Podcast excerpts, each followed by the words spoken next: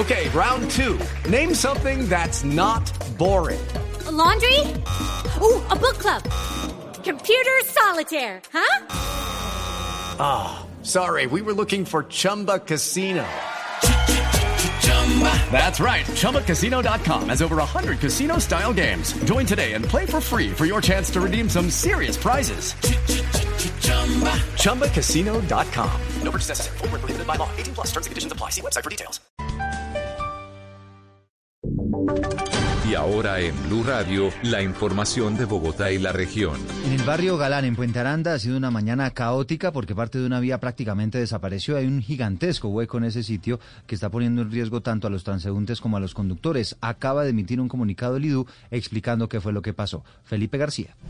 Sí, señor Eduardo, el director del IDU, Diego Sánchez, explicó que esta situación se dio por cuenta de las fuertes lluvias que se han presentado en los últimos días y al pésimo estado de las redes de servicios públicos del sector del barrio Galán. Esto en la zona de la, de la carrera tercera con, de la calle tercera con carrera 60 en el puente de los comuneros que por la falla estructural terminó llevándose gran parte de la vía. Escuchemos. Ese puente presentó una falla de su cavación, de uno de sus estribos, de los apoyos del puente, que conllevó lógicamente a que el puente tenga que ser cerrado. Esa falla también generó una, una pérdida de parte de las paredes del canal de los comuneros sobre la calzada de la calle Tercera en sentido occidente-oriente, lo cual también generó la falla parcial de la calzada. Profesionales de Eduardo se encuentran a esta hora en el sector haciendo una evaluación de los daños para tomar los correctivos necesarios y atender la emergencia en el menor tiempo posible. Esto en conjunto con el acueducto y la empresa de gas Banti para evitar cualquier daño adicional en el sector. El Consejo de Bogotá decide hoy si aprueba o no el cupo de endeudamiento que está pidiendo la alcaldesa Claudia López para Bogotá. Marcela Puentes. Eduardo, este cupo por 11,6 billones de pesos fue aprobado la semana pasada por la Comisión de Hacienda y hoy lo vota la plenaria del Consejo. El debate se da en medio de una dura polémica por el apoyo que recibió el proyecto por parte de concejales de Cambio Radical, partido declarado en oposición. De hecho, la colectividad acaba de sancionar fuertemente al concejal César García por darle voto positivo a un proyecto de Claudia López. García pierde desde hoy y hasta hasta la finalización de su periodo, el 31 de diciembre de 2023, el derecho a voz y voto en todas las sesiones del Consejo de la capital.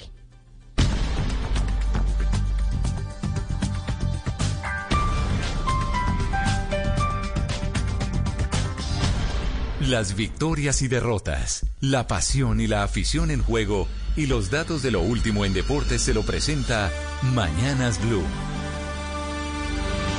10 de la mañana, 29 minutos. Atentos, agéntense, porque hoy tendremos repechaje rumbo a Qatar 2022. Emiratos Árabes frente a Australia. Será esta llave eh, de la que salga el rival de Perú por el cupo definitivo a la Copa del Mundo. El duelo entre emiratíes y australianos será en territorio catarí. También hoy en la UEFA Nations League, Italia frente a Hungría y el clásico Alemania frente a Inglaterra. Son los dos partidos de más alto nivel eh, en desarrollo justamente de ese torneo europeo. Y hace minutos terminó la Criterium Dauphiné, tercera etapa celebrar antes de cruzar la línea de meta. Vaya película, el que ha vivido, la que ha vivido hoy Van celebró en eh, el embalaje y por un costado lo superó el francés David Gaudú, ganador de la etapa. El colombiano Esteban Chávez terminó decimoséptimo y ahora es séptimo en la general a 16 segundos del liderato. Los deportes en Mañanas Blue.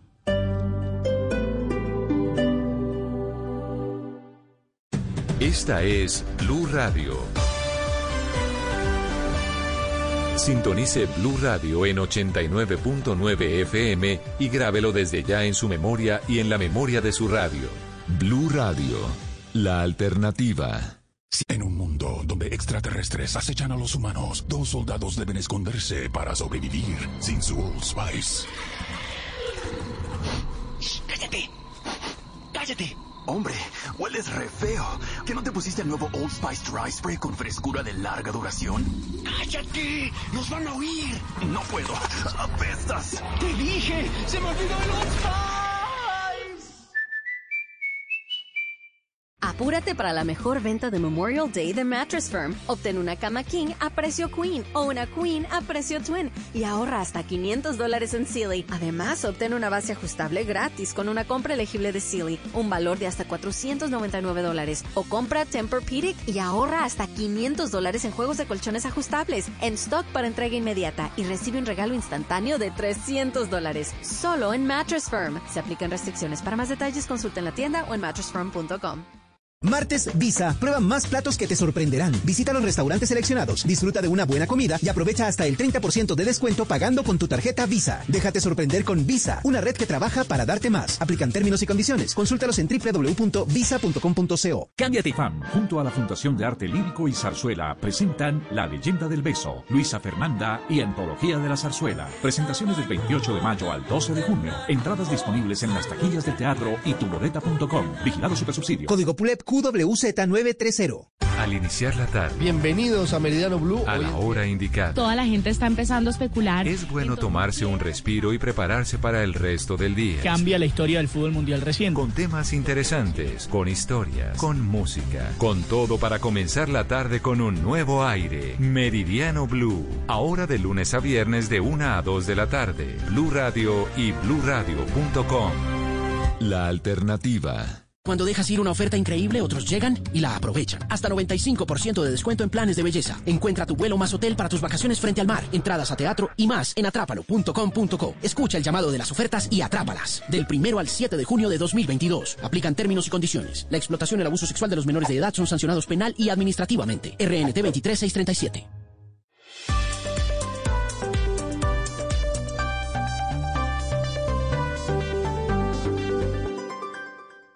With the Lucky Land slots, you can get lucky just about anywhere. This is your captain speaking. Uh, we've got clear runway and the weather's fine, but we're just going to circle up here a while and uh, get lucky. No, no, nothing like that. It's just these cash prizes add up quick. So I suggest you sit back, keep your tray table upright, and start getting lucky. Play for free at LuckyLandSlots.com. Are you feeling lucky? No purchase necessary. Void where prohibited by law. 18 plus terms and conditions apply. See website for details.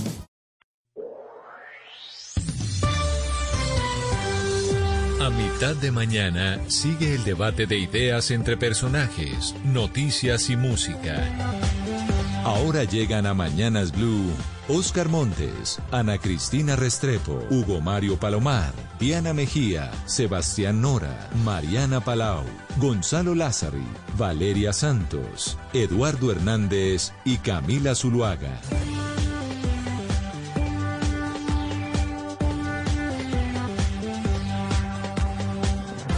10.34 lo seguimos acompañando desde Mañanas Blue con la información, las noticias, la actualidad y arrancamos precisamente con una noticia de último minuto que tiene que ver con política. Compromiso Ciudadano, que es el movimiento de Sergio Fajardo, acaba de dejar en libertad a sus militantes para que se vayan o con Gustavo Petro o con Rodolfo Fernández o eventualmente si quieren apoyar el voto en blanco. Marcela. Sí, Eduardo, mire, la noticia política llega, como usted lo dice, por cuenta de Compromiso Ciudadano, el movimiento del exgobernador de Antioquia y ex candidato presidencial Sergio Fajardo, que está anunciando esta mañana que deja en libertad a sus militantes. Esta es básicamente la misma posición que definió el partido Dignidad del senador Jorge Enrique Robledo y de hecho el comunicado parece replicado y escrito con el mismo formato. Dicen básicamente que el Consejo Directivo concertó de manera colectiva que sus líderes e integrantes puedan decidir de forma individual su voto de cara a la segunda vuelta presidencial que se disputarán Rodolfo Hernández y Gustavo Petro y que en, en consecuencia la decisión de cada miembro pues no va a comprometer al movimiento de manera colectiva y por lo tanto no se va a autorizar el uso de, le, del logo ni de cualquier otro símbolo. Así las cosas, lo que queda pendiente por saber ahora, Eduardo, es cuál será la decisión individual de Sergio Fajardo, quien ha cuestionado duramente a Gustavo Petro, ya dijo aquí que por él no va a votar, en las últimas horas respalda una columna de su pareja María Ángela Holguín en la que cuestiona la propuesta de eliminar algunas embajadas que ha lanzado Rodolfo Hernández y pues uno pensaría que puede No. repetir Algunas el voto. 27 embajadas, ¿no? Sí, 16 señor. Podría repetir entonces el voto en blanco como hizo hace cuatro años cuando le dieron mucho palo por haberse ido a ver ballenas, pero eso solamente lo sabremos cuando él anuncie su voto. 4 de la mañana, perdón, 10 de la mañana, 36 minutos. Ana Cristina, pues creo que ese es el enigma, ¿no? Saber la figura de Sergio Fajardo, que ella misma, por supuesto, es importante y podría terminar influenciando para dónde va a agarrar, porque lo que dice Marcela es cierto, ha enviado algunos mensajes para un lado, pero también para el otro. Sí, eh, Eduardo, recuerde que ayer lo habíamos comentado, que a la gente cuando habla de Sergio Fajardo lo habla como si fuera, habla de él como si fuera una persona que está sola, y él no está solo, él tiene un grupo político muy importante, por lo menos en Antioquia es supremamente importante, y también en Bogotá, que es compromiso ciudadano, y cualquier cosa que haga Sergio Fajardo no se perjudica él solo, sino que perjudica a un grupo de personas que ha estado trabajando durante más de 20 años a su lado.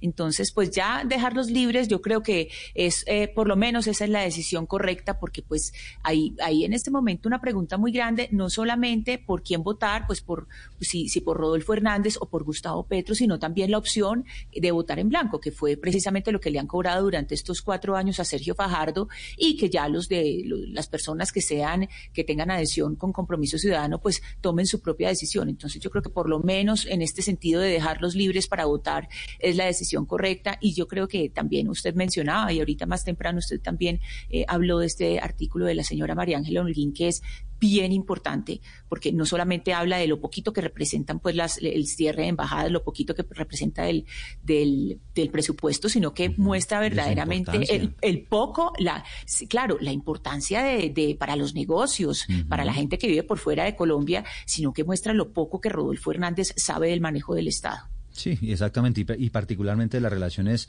internacionales. Y entonces queda ahí uno como despistado, ¿no? Porque se han presentado varios hechos políticos. Uno de ellos es efectivamente esa columna de María Ángela Holguín, la ex canciller, que como ustedes bien saben es pareja de Sergio Fajardo ella pues criticando esta propuesta de Rodolfo Hernández, pero advirtiendo en esa misma columna que no va a votar por el candidato del pacto histórico, es decir, no va a votar por Gustavo Petro. Ya había dicho Sergio Fajardo que no iba a votar por, por Gustavo Petro, y el otro hecho político que ocurre en las últimas horas, Oscar, es eh, Rodolfo Hernández lo sentí yo un poco como arrepentido diciéndole, Sergio, aquí las puertas están abiertas. Lo único que le pido es que no pretenda cambiar mi programa de gobierno. Eduardo, pero mire, es que a propósito de este tema de, de Rodolfo Hernández y, Sergio Fajardo, eh, lo que sí está claro, porque además, además lo dejó claro el propio Fajardo, es que no piensa votar por Petro. O sea, la opción del voto de Fajardo por Petro fue descartada por el propio Fajardo. Es decir, quedan dos opciones. O vota en blanco, como la vez pasada, que prefirió votar en blanco, o vota por Rodolfo Hernández a pesar de todos los desencuentros que ocurrieron en las últimas horas la relación entre ellos entiendo que ha sido muy, en lo personal, muy fluida y muy buena, de tal manera que yo sí creo que ese guiño que le acaba de hacer otra vez el señor eh, Rodolfo Hernández a, Fajardo seguramente va a tener buen recibo, pero esa parte no está, no, no, no, no, no hay que aventurarse a, a qué va a pasar allí. Y con respecto a la columna de la doctora Holguín, es verdad. Es decir, nosotros nos quejamos constantemente de que en Colombia no existe una carrera diplomática en Colombia se nombran a los parientes, a los primos, a los hermanos, a los novios, a todo el mundo en, la, en los puestos, en las embajadas y en los, consul, en los consulados, y resulta que eso no, tiene ninguna, ningún nivel de profesionalismo yo sí creo que se requiere depurar en ese sentido, y creo que para allá es que apuntaba el señor eh, Rodolfo Hernández, la carrera diplomática.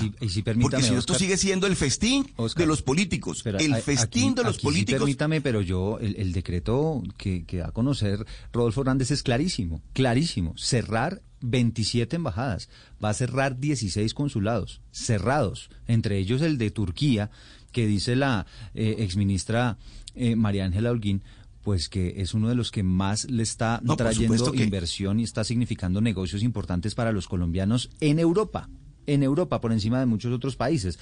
Entonces, ahí es donde, donde la gente se pregunta, ¿y este mensaje y esta columna qué pretende? Mandarle un mensaje a Rodolfo Hernández para que corrija eso, para que reevalúe esas propuestas y eventualmente terminar allá. Terminar allá o simplemente decir, yo critico al uno, critico al otro y, y, no, no voy con ninguno de los dos, Hugo Mario. Y una cosa, Rodolfo, eh, eh, lo, hemos, lo, hemos dicho muchas veces acá, Rodolfo, una cosa es Rodolfo Hernández candidato y otra cosa sería Rodolfo Hernández presidente. Le pasa a todos, les ocurre a todos. Una cosa es cuando están con la camiseta de candidato y otra cosa es cuando llegan allá y tienen que entender exactamente cómo funcionan las cosas. Yo creería que en este caso habría que dejarle también el beneficio para que replantee algunas cosas, para no ser tan radicales a la hora de comenzar a calificar a los candidatos como lo estamos haciendo con unos más que con otros. Sí, pero con respecto a, a los consulados y embajadas, Eduardo, yo sí creo que no se trata de cerrar por cerrar. Está bien que se quiera hacer ajustes al gasto público, de acuerdo creo que estamos todos, pero pues no se puede dejar al país aislado de la comunidad internacional. Y comparto eh, en, ese sentido la, la columna de María Ángela Holguín. Ahora, sobre lo que dice Oscar, yo sí creo que Fajardo está cada vez más lejos de llegar a donde Rodolfo Hernández porque lo que ha hecho Rodolfo Hernández en las últimas horas es bienvenido, aquí lo recibo con los brazos abiertos, pero no me ponga condiciones. Y creo que Fajardo sí tiene eh, muchos reparos al programa de gobierno de Rodolfo Hernández y justamente eso es lo que pretendía, llegar a un acuerdo con él para hacer ciertos cambios y poder sumarse a su campaña. Lo que pasa es que ese discurso de que eh, las embajadas son un gasto exorbitante y que hay que acabar con todos esos privilegios viene del mismo eh, del mismo discurso que escuchábamos de parlamentarios, que, además era un discurso muy aplaudido y muy popular, de que el Congreso es un derroche, de que hay que bajarle eh, el salario a los congresistas, quitarle las vacaciones, y yo creo que todos, todos esos son discursos populistas al final. ¿Por qué? Porque lo que hay que hacer es enaltecer el Estado, lo que hay que, que hacer es hacer que el servicio público y el sector público se vuelva tan apetecido que lleguen los mejores allá y no acabar con el Estado. Es que hay algo que dijo Alejandro Gaviria en su pronunciamiento en Twitter cuando dijo que iba a votar por el pacto histórico tiene toda la razón cuando dice es que aquí no se trata de destruir el Estado, hay que arreglarlo, no destruirlo. Mm. Entonces, acabar con el servicio diplomático cuando representa el 0.1% del gasto nacional es absurdo, es, Es que- absurdo es que porque eso es lo que lo que genera además es inversión ex- extranjera, lo que genera es conectar a, la- a los colombianos con el mundo, hay una cantidad de réditos Es que probablemente, pues, que, que recibe el, En- el en servicio de diplomático en acuerdo. Colombia. Mariana, ya voy con usted, sino solamente una anotación con respecto a esto que está diciendo Valeria, que es bien interesante. Esta mañana tenían en Noticias Caracol a un economista experto y él lo que decía es que en Alemania, por ejemplo, el gasto público representa el 50% de todo el poder económico de ese país, que es uno de los más desarrollados del mundo. El gasto público representa el 50%. Entonces aquí no se trata simplemente de amarrarse el cinturón porque el gasto público también le da de comer a mucha gente, Mariana. Da de comer a mucha gente, pero además yo no entiendo, y esto va muy alineado con el comentario que hacía Valeria, yo no entiendo cómo un país en necesidad de capital, de inversión extranjera, puede cerrar una embajada en un país tan importante como Turquía. Es decir, Colombia en este momento es un país de ingresos medianos, más o menos medios, necesita capital para crecer y ese capital se consigue en el extranjero. ¿Cómo conseguirlo? Las embajadas juegan un papel muy importante ahí. El servicio diplomático, uno lo ve siempre en el exterior, están las embajadas siempre tratando de crear conciencia y de hacerle saber a los ciudadanos de otros países cuáles son las posibilidades de inversión en un país como el nuestro. Entonces, uno de verdad no entiende, y si de eso depende tanto el crecimiento económico de un país como el nuestro, no entiendo cómo cerrar una embajada en un país como Turquía sea una buena propuesta. Pero justifique entonces que haya embajada de Colombia en Azerbaiyán o en Ghana. Porque yo no sé qué haría una embajada de Colombia o consulado en Azerbaiyán o en Ghana, por ejemplo. Pues porque hay colombianos. Usted Porque pues, de pronto hay un no consulado. Yo le aseguro que allá Es no que hay embajada. Pero, pero, Es más, pero por ejemplo, puede no hay- trasladarse a exacto, otro Mariana país. tiene toda de la Ghana razón. va No hay a embajada y hay consulado. No, eso abre puertas, eso abre puertas, eso conecta a Colombia además, con el mundo. Si a usted de- le parece que a irrelevante, ver, además es que Valeria, el, no, no, el no, gasto Valeria, de un consulado dígame- es dígame mínimo cuánto- cuánto es la comparado con el inversión, presupuesto la- nacional. ¿Cuánto es la inversión de, personas o- o, inversores de Azerbaiyán en Colombia? Pero es que Oportunidad, Azerbaiyán es riquísimo. Pero es que Al además, final Valeria- allá hay una cantidad de petróleo y de riquezas y de plata que puede llegar a conectar a Colombia con el mundo. Es No que piense no usted podemos seguir con esa únicamente, cosa populista. No cuente Y únicamente además esa Valeria, plata del usted petróleo, el ¿dónde quieren ustedes que vaya? Sí, no cuente O sea, únicamente usted obviamente- con el tema de las inversiones y de los contactos que debe haber efectivamente, sino también de muchos colombianos. Usted sabe que hay colombianos, Gonzalo, regados por todo el mundo. Y una de las cosas que decía la, la exministra María Ángela Holguín en esa columna, que es muy interesante para quienes no la han leído, eh, se las recomiendo porque la verdad pues tiene unos puntos de vista muy muy muy interesantes. Entre otras cosas ella decía, mire, mucha gente que hace trámites en los consulados tiene que pagar y eso es lo que está diciendo Valeria. Prácticamente esos consulados o muchos de estos servicios se vuelven autosostenibles precisamente porque usted paga por esos servicios que está recibiendo. Y entonces ahí es donde ella dice, esto al final no nos va a ahorrar una gran cantidad de dinero, pero sí nos va a generar unas dificultades enormes con muchos colombianos que van a quedar a la deriva en el mundo, pero que además pueden tener dificultades a la hora de entablar un negocio, de establecer las reglas del juego de algún país, eh, de algún empresario que esté interesado en exportar. Es decir, lo que termina es cerrándole puertas a los colombianos en- ante el mundo, ¿no? Sí, Eduardo, yo, yo firmo la, la columna que hace la ex canciller de acuerdo, para el tema de la discusión del, del gasto público, eso son monedas. Eso es como uno querer ahorrar para la familia y decir, no, ya no compremos mermelada o Nutella. Eso es, eh, eh, eh, es idiota desde ese punto de vista, pero sí me parece válido y ahí no estoy con Valeria y creo que con Mariana, eh, que uno no pueda discutir el tema del gasto público en Colombia, en un país pobre y lleno de escasez. Esa discusión me parece válida en otros ámbitos, cómo hacer menos con más, cómo recortar privilegios donde no tienen que haberlos, porque es esa idea de que per se todo gasto público es bueno, que toda cosa que haga el Estado genera valor, pues no es verdad. Hay muchas ineficiencias, muchas Sebastián- improductividades y en un país con tanta pobreza, un país que se endeuda por más de 90 billones al año para refinanciar su presupuesto, pues la discusión de cómo hacer menos con más y cómo ahorrar gasto, claro que es bienvenida. Lo de Pero- pero, embajadas por un a mí decreto. sí me pues, parece válido, a mí sí me eh, parece válido tener la discusión sobre el cuerpo diplomático en Pero eso- Colombia. pero es eso que no lo hemos ga- eso tenido no es durante ningún mucho gasto. tiempo. Pero eso no es ningún gasto, mire, no, pero no, es que mire, a usted le parece bien que el cuñado del presidente de la República que- sea embajador No, porque no es el cuñado del presidente de la República. Pero usted puede ¿Le parece cortar- usted puede ¿Le cortar los dos males? Primo del senador X sea cónsul en, en- en- en- en- en tal país o en tal ciudad? pasa lo mismo. Pero, porque pero es que, Oscar, usted puede, usted cortar ese mal y ese Entonces, nepo- entonces pero usted esa puede cortar ese hay que darla. No, porque usted puede Y no es populismo. Pero es que yo estoy Es que en Colombia, en Oscar. Colombia, por eso, por eso es, Es que, el discurso de Rodolfo Hernández gusta tanto. Porque él dice las cosas así como las está diciendo. Nos vivimos quejando de que los políticos Pero- tienen pero a es que, todos Oscar, sus el parientes, nepotismo no se corta a así. todos sus parientes en consulados y en embajadas, y cuando dice vamos a meterle mano a ese gasto, ah no, eso es populismo. Pero es que, Oscar, el nepotismo, el que estoy de acuerdo con usted, y es una vergüenza, y Uribe, Santos, Pastrana y, y todos los que están vivos lo han hecho, ¿de acuerdo? Pero usted puede cortar ese nepotismo sin tener que cerrar las embajadas, hacer nuevas reglamentaciones, eh, corta el tema de, de familiares y de grados de consanguinidad que trabajan en el servicio exterior, usted lo puede reglamentar sin necesidad de un hachazo cortar a mitad del servicio diplomático. Sebastián, hay una cifra muy importante ahora que están hablando. Claro, es que cuando uno dice vamos a cerrar todas las embajadas o vamos a cerrar 27 emba- embajadas, eso suena como a un gran ahorro. En la misma columna, la señora María Ángela Holguín comenta, la Cancillería, en la época en que ella fue canciller, tenía un 0.1% del presupuesto general de la nación. Hoy se gasta el 0.32%, que eso es algo, pues, eso es, eso es una, es- digamos, es muy poco, es, es muy poco. Y ella dice, además, son dos los presupuestos de Cancillería. Ella menciona el, el fondo rotatorio del ministerio, que son eh, los recursos que la entidad genera y por otra parte la actividad de la Cancillería, que son los trámites de los consulados y, etcétera, que ella dice son el 60%.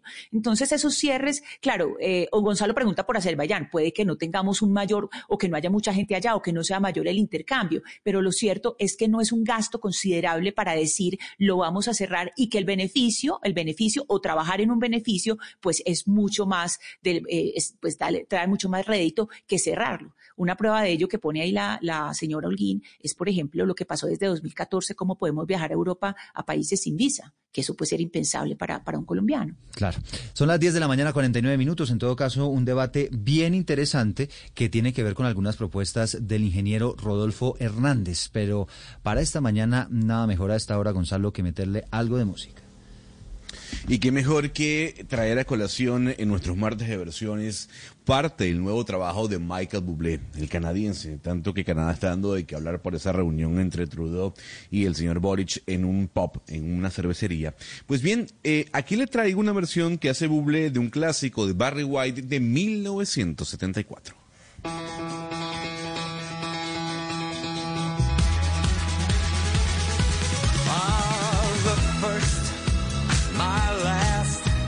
My everything,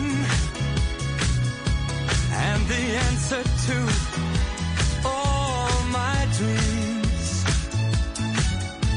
You're my sun, my moon, babe, you're my guiding star, my kind of wonderful, baby, that's what you are. I know there's only,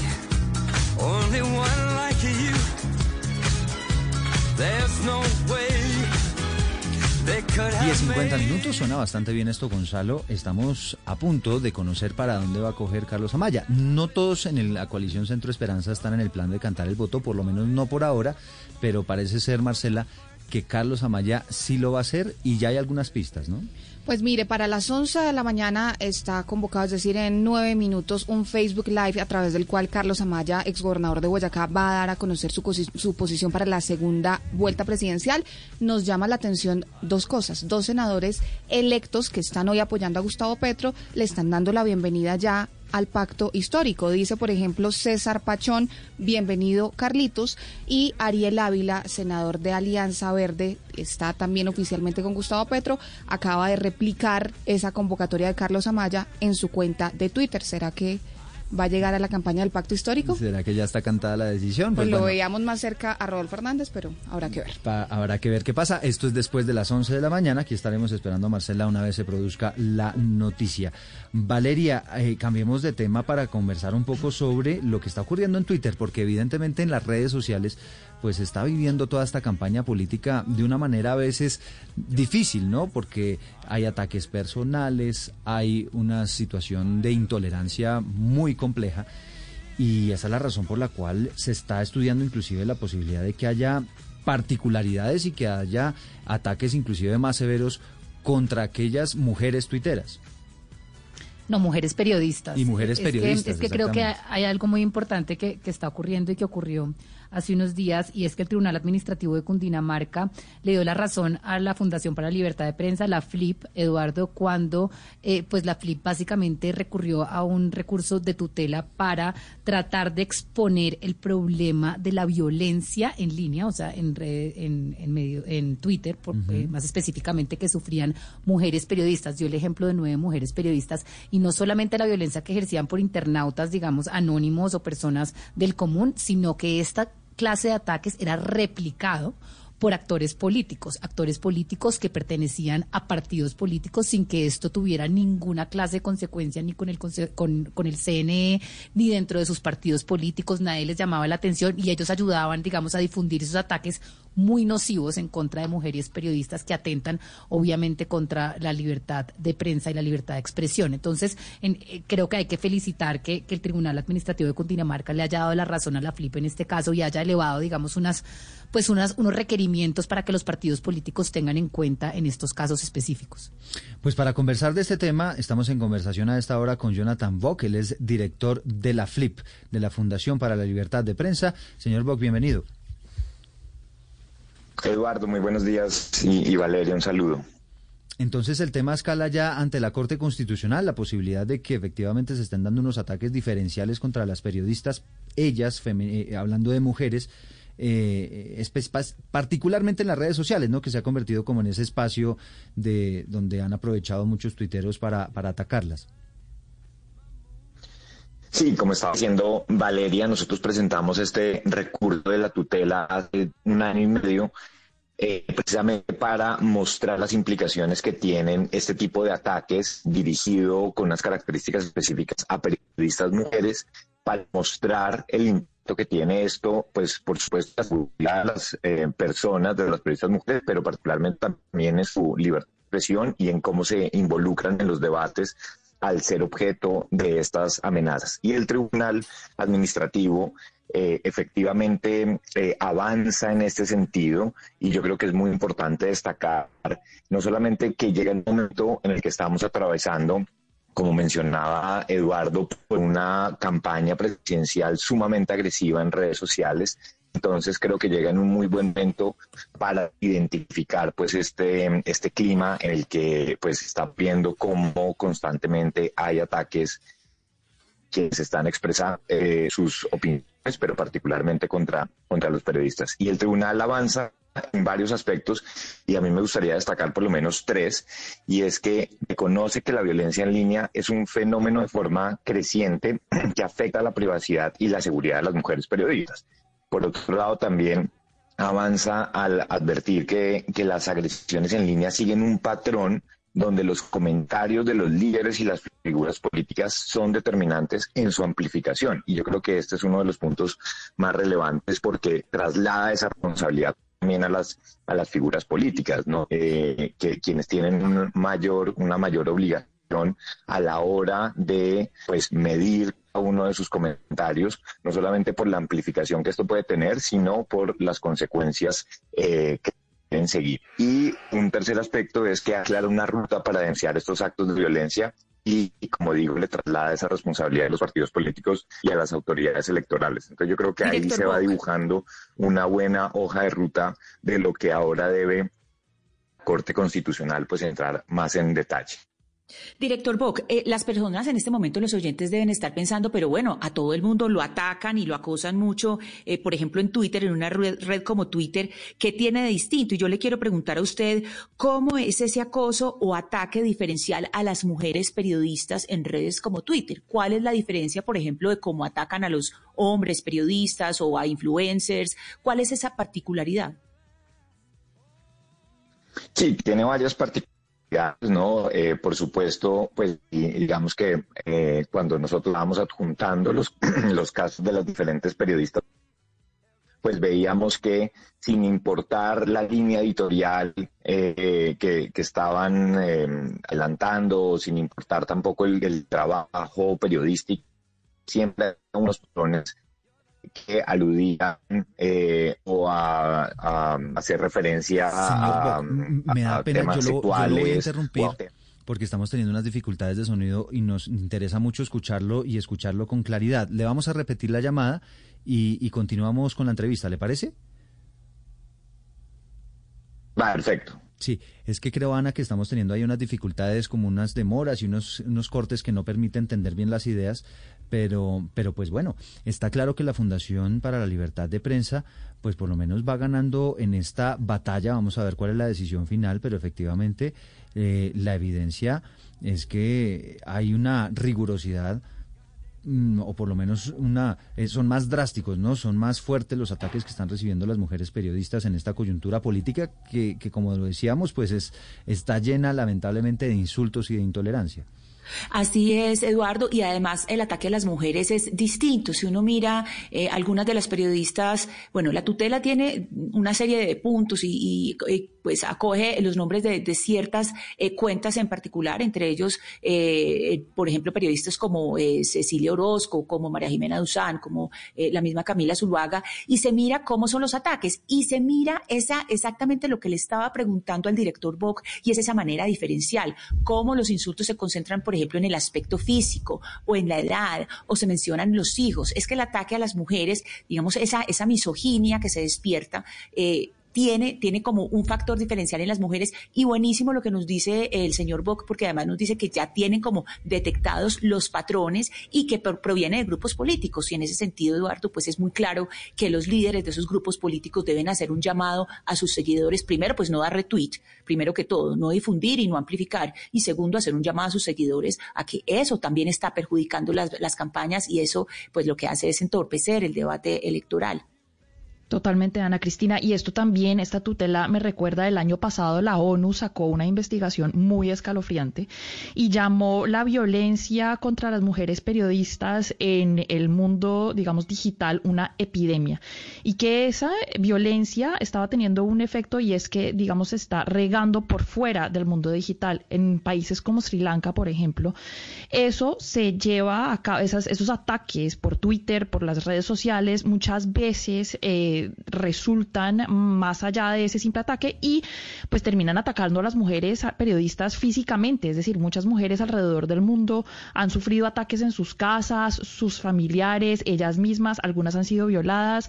Entonces, digamos que esto es, un, como usted dice, hay que hacer un llamado para que los políticos sean responsables en su mensaje, para que llamen a la responsabilidad, para que sus seguidores no sean violentos, porque pues esto te- puede tener unas consecuencias muy terribles en las vidas de las mujeres periodistas. Valeria, aquí estamos revisando eh, la decisión y pues bueno, usted que se la conoce, se la conoce al detalle, hace referencia eh, esta determinación a tuiteros comunes o está hablando más que nada, de, por ejemplo, de, de personas que tienen cierta influencia o de líderes políticos, por ejemplo. Hace un- a- digamos que obviamente muestra esta fotografía que, que Ana Cristina y Mariana nos contaban de cómo las mujeres somos, eh, digamos, más o víctimas de una manera diferencial en estos ataques, pero también profundiza eh, en actores políticos con influencia que lo que hacen es replicar estos mensajes sin tener absolutamente ninguna consecuencia. Entonces se le hace un llamado al CNE y a los comités de ética dentro de los partidos políticos, Eduardo, pues para que adopten, digamos, un papel mucho más proactivo para prevenir y sancionar la incitación de la violencia en línea. Y creo que es importante, pues porque obviamente si los actores políticos están replicando esta cantidad de mensajes de esta forma indiscriminada, pues obviamente que el impacto y el daño es mucho mayor. Pero yo le pregunto a usted, Eduardo, por ejemplo, como hombre periodista, ¿cuántas veces a usted le hacen críticas con su físico, utilizando su físico. No, Nunca. No, no. o a no. Sebastián. No, por, por lo general. O sea, a nosotras, a nosotras siempre, o sea, nosotras siempre que nos critican, la mayoría de las veces tienen algo que decir sobre usted está vieja, está no sé qué, cómo se ve acabada, cómo se ve, o sea, hay una cantidad, hay como unos patrones ahí de una violencia eh, sexista, machista contra las mujeres periodistas o las mujeres profesionales y me imagino que las mujeres políticas también deben recibir esto, que es muy preocupante. Sí, Ana, Ana Cristina, por ejemplo, ¿ha sentido esos ataques diferenciados eh, en su contra?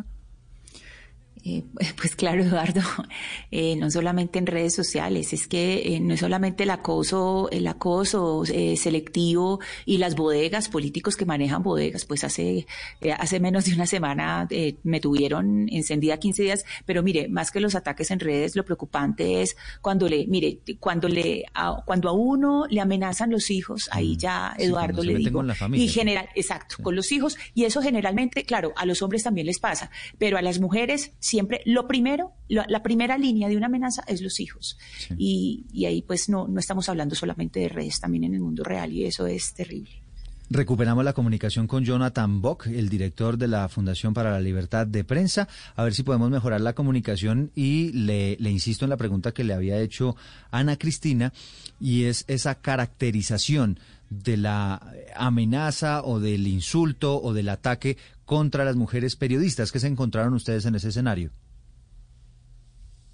Gracias, Eduardo. Espero que ahí ya me puedan escuchar mejor. Eh, Mucho mejor, gracias. Como estaban comentando ustedes, efectivamente son mensajes que tienen que ver, eh, que son sexistas, que tienen que ver, se- como, como estaba mencionando Ana Cristina, también incluyen amenazas hacia los hijos o hacia la familia, eh, aspectos y patrones que no eh, tienen, que no se comportan igual cuando van dirigidos a los hombres, ¿no? Entonces, eh, creo que todo eso configura, por supuesto, unas particularidades, unas particularidades que no solamente pues las estamos viendo en el caso colombiano, sino que esto es un fenómeno eh, global que por supuesto por eso es tan importante el llamado a las responsabilidades de los diferentes actores, en este caso de los partidos políticos, de las figuras, pero también por supuesto de las plataformas, donde vemos que hay unos esfuerzos importantes que se han hecho en Estados Unidos o en Europa y donde también es determinante que eso ocurra también en, pues en nuestros países y en Colombia particularmente. Entonces, creo que avanzar en este sentido poner la discusión sobre la mesa, eh, advertir sobre cómo esta violencia eh, viene en aumento y viene creciendo y los efectos que tienen en libertad de expresión, eh, pues son, son determinantes. Director, pero un poco para de pronto ponerle nombre a este fenómeno, ¿de quién ustedes han identificado que son las cuentas o los políticos más relevantes eh, pues que producen este tipo de ataques dirigidos, eh, sistematizados contra, contra la mujer puntualmente? Porque si no queda un poco que somos todos y no es nadie. Yo, digamos que nosotros, eh, eh, por supuesto, en la, en la tutela y en la acción que pusimos están determinados los ejemplos. Sin embargo, yo creo que acá es importante advertir que viene de todas las orillas políticas. O sea, aquí lo hemos identificado que viene de, eh, y esto pues no solamente en cabeza de las figuras más visibles, sino también de personas eh, que, que pues de alguna u otra manera están eh, alineadas con los movimientos o con los partidos políticos. Entonces aquí esto es una situación que hemos advertido de diferentes orillas políticas donde terminan siendo en algún punto amplificados estos mensajes o también eh, liderados directamente pues por diferentes eh, representantes de los de los movimientos. Eh, y, y, pues cuando digo de todo el espectro político me refiero a, a, las diferentes movimientos y, a las diferentes campañas que, insisto, no, esta tutela se presentó hace un año y medio, o sea, no está relacionado con la campaña actual, pero que en el momento que llega la resolución, pues es muy importante también para algo que ya hemos venido advirtiendo, es cómo esta campaña también ha tenido esas, esas particularidades y que sí es importante avanzar en, en estas responsabilidades que tengan los partidos políticos para que no volvamos a repetir este escenario de violencia en campaña, eh, como pueden ser las, las del próximo año, las campañas eh, locales para elegir alcaldes y gobernadores. Entonces, es muy importante avanzar en esto y creo que aquí se marcan pues unos primeros pasos eh, que son, que, que seguramente aportarán a esta discusión.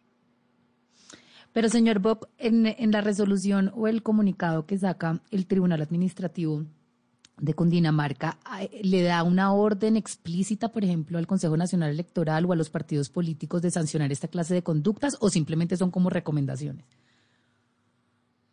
Esto tiene que volver a la Corte Constitucional y deberá ser la Corte quien desarrolle ya estas órdenes de- del tribunal, que pues en uno de los de los puntos em, que menciona, sí, pues eh, establece que se debe aclarar una ruta donde se pueda denunciar y, eh, y pues esto debe generar unos mecanismos de responsabilidades tanto para los partidos como para las autoridades electorales. Es decir, que si hay un caso de X partido y el partido no toma eh, pues unos procedimientos correspondientes a eso, deberá ser el Consejo Nacional Electoral quien eh, le lleve, le traslade alguna algún castigo, bueno, pues alguna responsabilidad al, al movimiento político.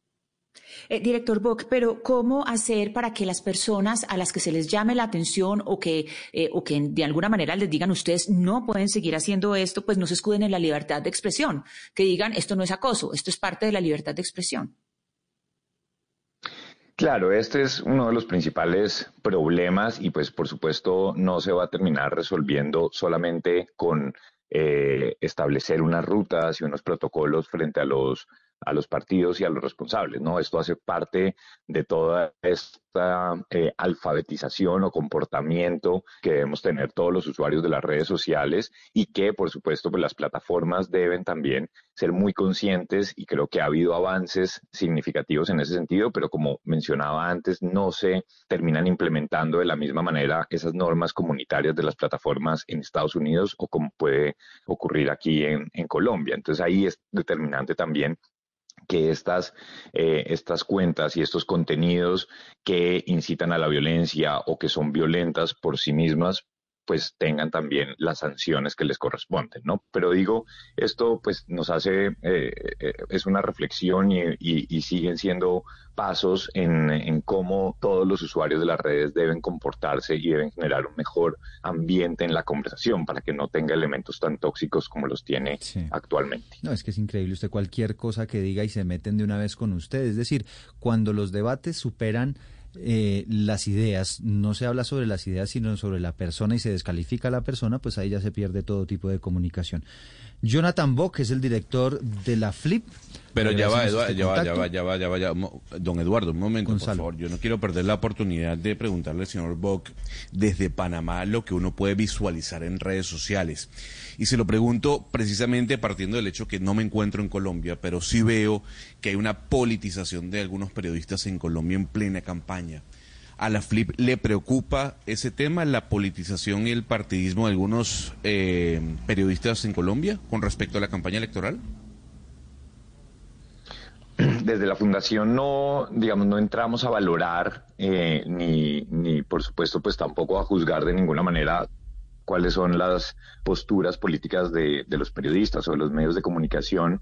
Eh, sin embargo, pues esto, por supuesto, en algunos momentos sí genera unos escenarios en los que eh, de la mano de esta agresividad que hay en la conversación en redes sociales, pues termina también derivando en, eh, en posibles riesgos para, para los periodistas, ¿no? Eh, es, es parte también como de, de lo que hemos visto en, en otros países y que sí muchas veces si no hay una línea editorial que sea clara, transparente con las audiencias, pues esto a veces también termina eh, siendo un- una situación en la que termine en, en insultos, en amenazas, en, en- en una, en, una agresividad frente a, esos, a esas personas. Sí, no, y es que pasa in- inclusive como periodistas que, que vienen, llegan ataques de un lado y del otro, ¿no? De los dos. Entonces, bueno, ahí por lo menos tiene una- uno la tranquilidad de que puede estar haciendo la tarea bien hecha. Jonathan Bock, director de la FLIP, le agradecemos estos minutos. Eduardo, muchas gracias. Un saludo a todos. Un saludo también para usted. Aquí está la polémica del momento, Sebastián. Y por supuesto, nosotros aprovechamos esta pausa para un poco de avena alpina, ¿no? Sí, una entrevista muy interesante que mientras yo hoy al director iba tomando Eduardo avena alpina. Apúrate para la mejor venta de Memorial Day de Mattress Firm. Obtén una cama king a precio queen o una queen a precio twin y ahorra hasta 500 dólares en Sealy. Además, obtén una base ajustable gratis con una compra elegible de Sealy, un valor de hasta 499 dólares. O compra Tempur-Pedic y ahorra hasta 500 dólares en juegos de colchones ajustables en stock para entrega inmediata y recibe un regalo instantáneo de 300 dólares. Solo en Mattress Firm. Se aplican restricciones. Para más detalles, consulta en la tienda o en mattressfirm.com. At Progressive, you can get 24 7 protection, even if you break the space time continuum. We did it! We time traveled to yesterday! Wait, Progressive covers us 24 7, but we just created an 8 day week, and it's 24 7 coverage, not 24 8. We gotta go back. Are you joking right now? Shh, I'm calling them. Hi, I have a question about time travel. Progressive offers more than a great price when you bundle home and auto. We offer round the clock protection, which literally means anytime. Coverage from Progressive Casualty Insurance Company affiliates and third party insurers and subject to policy terms. Bundle discount not available in all states or situations. El nuevo liberalismo anunció como partido que apoyarán a Rodolfo Hernández, sin acuerdos ni alianzas. Sin embargo, muchos de sus militantes anunciaron que votarán por Gustavo Petro. Hoy, a las 12 y 15 y luego de las noticias del mediodía, hablaremos sobre las razones que los llevan a dividirse en esta segunda vuelta y las implicaciones que tiene esta decisión. Sentí la dicha que encontraste en tu camino y vi cómo creció el amor que en ti sembré. Y gracias al milagro de la vida, sabes que mi alma te cuida desde siempre. Un mensaje de Caracol Televisión. Colombia está al aire.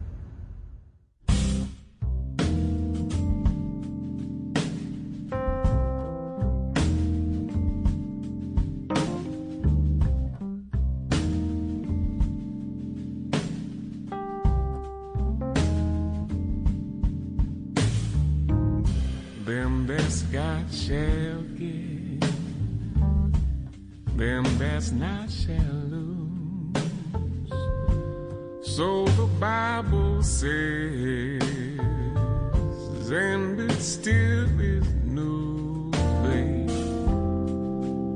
Mama may have, and Papa may have. God bless the child.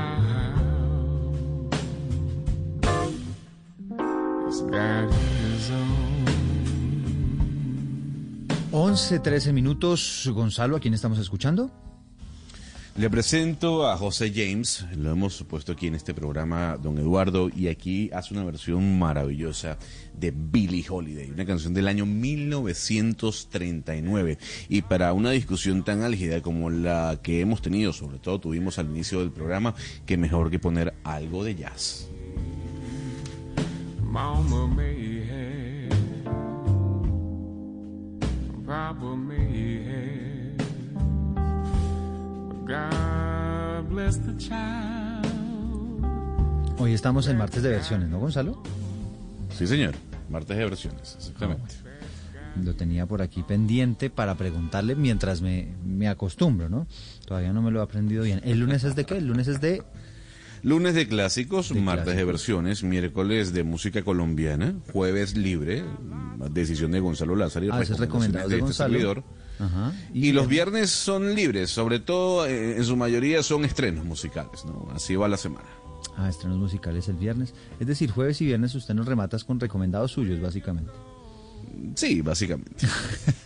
Se apodera de la música, Gonzalo. Pero, sabe Eduardo, para que lo piense Gonzalo, una sugerencia, usted, usted es el editor y el que decide la música, se podría pensar una lista la próxima semana de canciones políticas, tanto colombianas como internacionales, me parece que el momento lo amerita, pero se, Bueno, se lo dejo para que lo piense, usted decide. Claro, pero por supuesto. Incluso, Sebastián, este jueves le voy a dedicar a usted el playlist porque va a ser todo para Shakira, ¿no? O sea, y yo sé que usted me ha pedido música de Shakira con todo el escándalo de Piqué, así que este jueves les tengo música de Shakira y el que viene, música política. Hmm. Escándalo también en Inglaterra, Mariana, con Boris Johnson, que se salvó esta madrugada de la famosa moción de censura, lo querían sacar por la, el famoso escándalo de las fiestas en plena pandemia, pero lo que dice la prensa ya en el Reino Unido y por aquí estoy revisando es que el hombre mm, políticamente está muerto, ¿no, Mariana? Pues es que, digamos que fue una victoria la de ayer en el sentido en el que pues el señor Boris Johnson no se va, sobrevivió ese voto de confianza, pero es una victoria amarga porque el resultado fue peor de lo que se esperaba. Le explico. Por lo menos 148 miembros del Partido Conservador en el Parlamento votaron en contra del señor Boris Johnson para que dejara de ser el líder del partido y por ende el primer ministro de ese país. 211 miembros del Parlamento y miembros conservadores lo apoyaron, pero es que igual eh, la, digamos, la oposición dentro del mismo partido suma más del 40%. Eso es una cifra realmente grande. Y pues eso lo que delata es un descontento muy grande, no solamente entre los miembros del Parlamento conservadores, sino entre los constituyentes. Ahora lo que se dice es que el señor Boris Johnson tiene aproximadamente un 50% de probabilidad de quedarse en ese cargo de aquí al final del año. Y ese, digamos, eso no se esperaba, esa fue la gran sorpresa. Nadie, todo el mundo sabía que él iba a sobrevivir, todo el mundo sabía que él iba a ser primer ministro hoy en día, que iba a seguir siéndolo, pero esa cantidad de votos era lo que no nos esperábamos. Tambalea un poco el señor Boris Johnson, eso es, eso es cierto. Y pues complicada allí la situación institucional en el Reino Unido. Valeria, un lugar para pedir la mano. Uy, em, París. En París, al frente, frente a la Torre Eiffel. Sí, así el cliché Eso, máximo. eso, eso no se le ha ocurrido a nadie, no se preocupe. Exacto. Ana Cristina, un lugar para pedir la mano. Un lugar para pedir la mano. Mire, hay un lugar en Portugal que es muy lindo que se llama Cabo da Roca, que era donde creían en alguna época antes del descubrimiento de América que era el fin del mundo. Ahí era donde creía que empezaban todos los dragones y todos los peligros. Me parece el lugar máximo para pedir la mano. Uy, lo que pasa es que eso sí le tiene que dar pistas a, a su pareja para que piense en ese lugar, ¿o no? Eh, sí, es decir, uno ahí va echando moneditas y va contando, pero, pero La sí, es- hay unos lugares hermosos. cuña. Oscar, un lugar para pedir la mano. Eduardo, un lugar para pedir la mano, no, un lugar muy solitario, frente al mar. Frente al mar. Frente al mar. Definitivamente. Pero no se le ocurre a uno en particular, así que diga, ¿en No, este sitio? No, no. Lugar solitario frente al mar. Solitario frente Nada al más. mar. Hugo Mario. Venecia. Me parece. Venecia. Podría ser, ¿no? En una góndola. Otro original. Tampoco se le había ocurrido a nadie. No, no, no. no. Una originalidad. Uno, uno lo ve en redes sociales y dice, ve, allá voy a ir yo también a pedir la mano. ¿No, Sebastián, usted que está a punto de pedir la mano?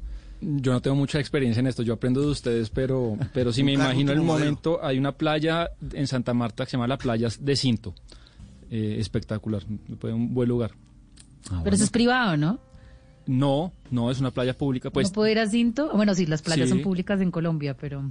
sí, usted vaya y, y, vale- y- y- y ancla o, rema, como pueda llegar, y, y es, es- es pública, claro. Pues les estoy lanzando esta pregunta, y les estoy haciendo esta pregunta porque otro lugar muy común para pedir la mano es Disney World, ¿no? Ustedes han visto las fotos, las escenas ahí Mm. frente al castillo de Disney, una, un momento mágico, un momento mágico, Gonzalo, que se vio interrumpido por un trabajador de Disney que en plena arrodillada del novio, a la novia, pasa el señor y le quita el anillo y le dice, me hace el favor y se me baja de esta tarima que usted no puede estar aquí. Cuando todos alrededor estaban pendientes del tema, si le iba a decir que sí, que no. Además, ustedes saben que allá en Estados Unidos el tema incluso es diferente a, Colombia. Allá es todo un show, ¿no? Allá es el que más haga show, pues a, a eso compiten. ¿Qué fue lo que pasó, Gonzalo, con este hombre que le tocó bajarse de la tarima y termina además Disney pidiendo disculpas por el episodio? Le puedo decir, lo primero es que no fue en Estados Unidos, a lo mejor en Estados Unidos hubiese pasado inadvertido, o los trabajadores de Disneyland o Disney World hubiesen aplaudido, porque pasó en Disneyland, que es el parque temático en Francia de Disney. Estaban frente, eh, don Eduardo, el señor y la señora, frente al castillo de Blancanieves, si no me equivoco, de la Bella Durmiente, perdón, de la Bella Durmiente. El señor se arrodilla está a punto de pedirle la mano a su novia y aparece, como usted bien decía, un trabajador, le quita el anillo y le dice, por favor, bájense de, este pedestal porque en este pedestal está prohibido que las personas suban. Eh, de alguna u otra manera, el video se hizo viral y la compañía Disney en Francia, eh, con su filial Disneyland, dijo, oigan, nos pasamos, em, esto no debió ocurrir y de alguna otra manera lo que vamos a hacer es darle la posibilidad nuevamente a ustedes a que, bueno, lleven el acto que estaban concebiendo en ese momento. Ahora, yo sí le voy a decir lo siguiente, Eduardo. Si a usted le dicen no pase, usted no tiene que pasar. Punto. Si ahí dice usted no puede pasar, ya sea eh, esposo o pretendiente, ya va a pedir la mano para la fotografía, yo creo que lo que hizo Disney es correcto. O sea, le dijo el señor, váyanse de aquí porque ustedes no pueden pasar. Y punto. Ahora, creo que la forma no fue la más adecuada. Claro, claro. Me recuerda dónde fue. Yo estaba convencido que este era el Disney Disneyland. Orlando, pues el de toda la vida, como dicen. No, fí- fíjese que estoy aquí leyendo la, la, la noticia en el tiempo, es Disneyland en París. Aquí Ah, Mariana París. Palao me dice que no es Francia. O sea que Disneyland no es Francia, sino Euro Disney. Ahí, Gonzalo, A ver. estoy, estoy viendo el video. Qué falta de sensibilidad la del, la del señor. No, no tiene corazón. No, pero, no, no, no, no, señor. No, no, no. eh, A ver, se- Sebastián, si a usted le dicen no pase, usted no tiene que pasar. Bueno, pero son 10 segundos a que la dama o la, la señora Ah, diga bueno, sí o no, exacto. porque no sabemos si va a decir sí y son 10 segundos y ya, pero pero me parece un, es un empleado sin corazón. Sí, Yo- claro. Además, digamos, Valeria nos dice ahí frente a la Torre Eiffel, pero qué tal que se la hubieran llevado para Euro Disney y la bajen de la tarima. No, digo que no. No, yo digo que no. O sea, a mí sí me van a proponer en, en Disney, En cualquiera Disney. de los Disneys, no, en cualquiera. O sea, es- yo digo que no. Qué horror. ¿Por qué? ¿Por Es qué? como ¿Por cuando qué? lo llevan ahora a un crucero. Venga, No, pero, pero explíquenos porque me parece curioso. ¿Cómo así que qué horror? Pues, ¿por ¿Cómo así Qué que horror, ¿Por usted ha qué? ido a Disney, es que yo fui hace poquito a Disney y salí espantada, eso es horrible, eso es horrible. Cantidad de gente. como todo- toda la Algo cultura más americana privado, como oigan. más, más como, uy no, todo el mundo comiendo pollo frito con litros de Coca-Cola, eh, unas ¿usted el anillo filas, con una cantidad de... de pollo no, no, no. le gusta? Pues así como Pero con un que- calor así espantoso en una fila, con el, como, como la persona ya... No, no, es que no quiero decir cosas después que me voy a arrepentir, pero es, la sería mi peor pesadilla en el mundo que me llevaran a Disney a proponer un matrimonio. Oiga, pero venga, yo Es carísimo. Usted todo lo- todo es consuma, consuma, consuma, consuma. Pero es ¿quién- lo- pero, la cosa Valeria, más cara. verdad.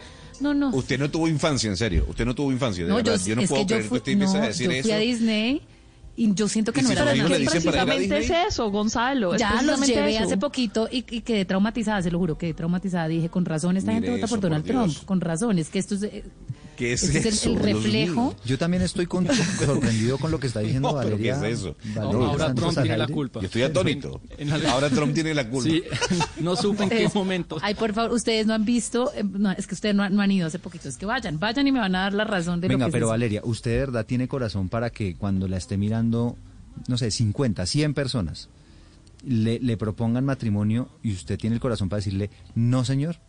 ¿O usted le dice que Pues no sí? voy a decir que sí si no me Eh, quiero casar. Por eso, pero si usted no le puede decir que, como que sí, no sé qué, y después en privado le dice, oye, no, no, qué pena, no, no, no sí, te yo creo que quedar termina mal". diciendo que sí, después pues termina uno Pues peleándose pregunto, y ¿no? todo, diciendo, usted- si tú sabías que yo no me quería casar, ¿cómo me propones? Porque es que también yo creo que uno no puede No, proponer que matrimonio usted me está diciendo, está yo, lo que le entendí es que más o menos le lanza la pierna de, de pollo por la cara y le Nunca dice, me, no, hubiera- señor. nunca me propondrían en Disney, pues es que no tendría que ser un novio que no me conociera, pero en lo absoluto. Es que ese es un plan familiar. Pero aquí lo que estamos niños, es, pero- es- es- pero estamos siendo muy pasivos en contra o, o- o favoreciendo la violación de las normas y reglas. Por eso es que estamos como estamos, por eso somos latinos. Sebastián ahora dice, no importa, yo paso ahí 10 segundos. Señor, si dice no pase, no camine, usted no puede pasar ni caminar. La ley, Así es para, sean 10 la ley es para interpretarla. O sea, Sebastián Ah, no, Nora se pues. montaría en la carroza ¿Qué es de eso? Mickey. Eso, eso Qué. Rodolfo. ¿Qué es eso, Sebastián? Eso, eso- a ver, repitamos eso de la Mu- ley está para, para interpretarla Muchas a veces lo que yo me creo que hay que interpretarla. De- después tenemos una discusión, un programa No, de 12 claro, y cuarto sobre no, claro, la- ¿No? o sea, si vamos a hablar de hermenéutica de la ley, pero eso de la interpretación de la ley sonó Usted y en este imagínese, contexto. usted imagínese a Sebastián montado en la carroza de Mickey, en pleno movimiento, montando a la novia y pidiéndole ahí, ¿no? Ahí, Hay que tener sensibilidad. 11 de la mañana, pero yo estoy con 25 Gonzalo Lázari, ¿sabe? minutos. Estoy con Gonzalo Lázaro en esta. Ah, está con Gonzalo. Sí, yo también. Yo también creo que Disney es un buen lugar, pero bueno. hay opiniones, hay opiniones de todo. Tengo invitado a esta hora, vamos a conversar, Gonzalo, sobre la cumbre de las Américas. ¿Un fracaso o no un fracaso? Usted estaba diciendo que sí, ¿no? Que están haciendo falta unos países importantísimos para hablar de los temas que conciernen efectivamente al continente sobre todo el tema de la migración y la migración que pasa por Centroamérica. No está la presidenta de Honduras, no está el presidente de México, no está el presidente de Guatemala. Eh, estamos a puertas de ver si Nayib Bukele asistirá a la cumbre de las Américas. El presidente de Bolivia tampoco se encuentra. El presidente de Uruguay por COVID-19 no viajará a la cumbre de las Américas y tomando en cuenta que Venezuela, eh, Nicaragua y Cuba no han sido invitadas. Entonces ya muchos dicen que lo que estaba pasando en Los Ángeles al final es un fracaso por parte de los Estados Unidos y es un fracaso de la Cumbre de las Américas. Por eso le tengo invitado y él es Robert Funk, él es eh, académico del Instituto de Asuntos Públicos de la Universidad de Chile, Chile que también está muy de moda por esa reunión que tuvo el presidente Boric, que sí va a estar en la Cumbre de las Américas con el señor Trudeau en Canadá hace cuestión de dos días. Señor Funk, gracias por acompañarnos en Blue Radio hasta ahora. Hola, buenas tardes, ¿cómo están? Muy bien, señor Funk. La pregunta es la que hacía mi compañero y la que nos hacemos aquí desde Colombia. Eh, hay, ¿Se puede decir que la Cumbre de las Américas es un fracaso para los Estados Unidos y para esta parte del mundo? O sea, para decir si es un fracaso, yo creo que hay que evaluar eh, y, reconsiderar de qué se tratan estas cumbres. Eh, si uno recuerda cuando empezaron, en el año 94, la primera cumbre en Miami, en esa época se hablaba de, una aspiración a construir una comunidad integrada, un tratado de libre comercio que iría desde Canadá hasta Patagonia. Hoy día ya no hablamos de eso, eh, de hecho muchos los países tienen tratados de libre comercio bilaterales, pero, eh, pero hoy día eh, la región está en otra, se hablan de otros temas, eh, y, efectivamente eh, hay países que no tienen la misma afinidad política eh, y por lo tanto no, no participan. Entonces, de alguna forma, si uno lo mide por, el, por, los estándares de, de, esa época, tal vez uno podría decir que es un fracaso. Pero por el otro lado, lo que vemos, y yo creo que en esto Estados Unidos tiene algo de razón, que es que los países que han optado por no asistir para demostrar algún tipo de algún tipo de em, solidaridad con otros países no democráticos, yo creo que están en todo su derecho, pero también Estados Unidos está en su derecho para decir, bueno, esto no va, esto no está, eh, no es acorde con las, eh, los principios que hemos siempre em, postulado en, en distintas instancias, en la OEA, declaraciones, etcétera. Entonces, mucho depende de cómo uno lo mide y cuál es el, objetivo. Sí, está pasando, señor Funk, un poco lo que pasa en cada uno de los países con eh, la polarización y es que también el continente de alguna manera se está polarizando entre visiones diferentes de, de concebir los estados y su funcionamiento político. Sí, yo creo que hay algo, hay algo de eso, es verdad.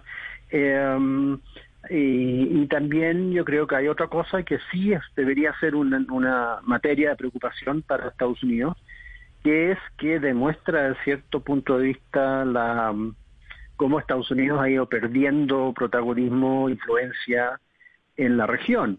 Estados Unidos sigue siendo un país muy importante, con mucho poder económico, militar, político, social, incluso cultural, pero eh, ya no es, ya, no estamos viviendo en el mundo unipolar del año 94. Eh, China está muy eh, cada vez más integrada en la región, en la región y con sus inversiones. Otros países también tienen intereses, incluso Rusia, en el caso de Venezuela, etcétera.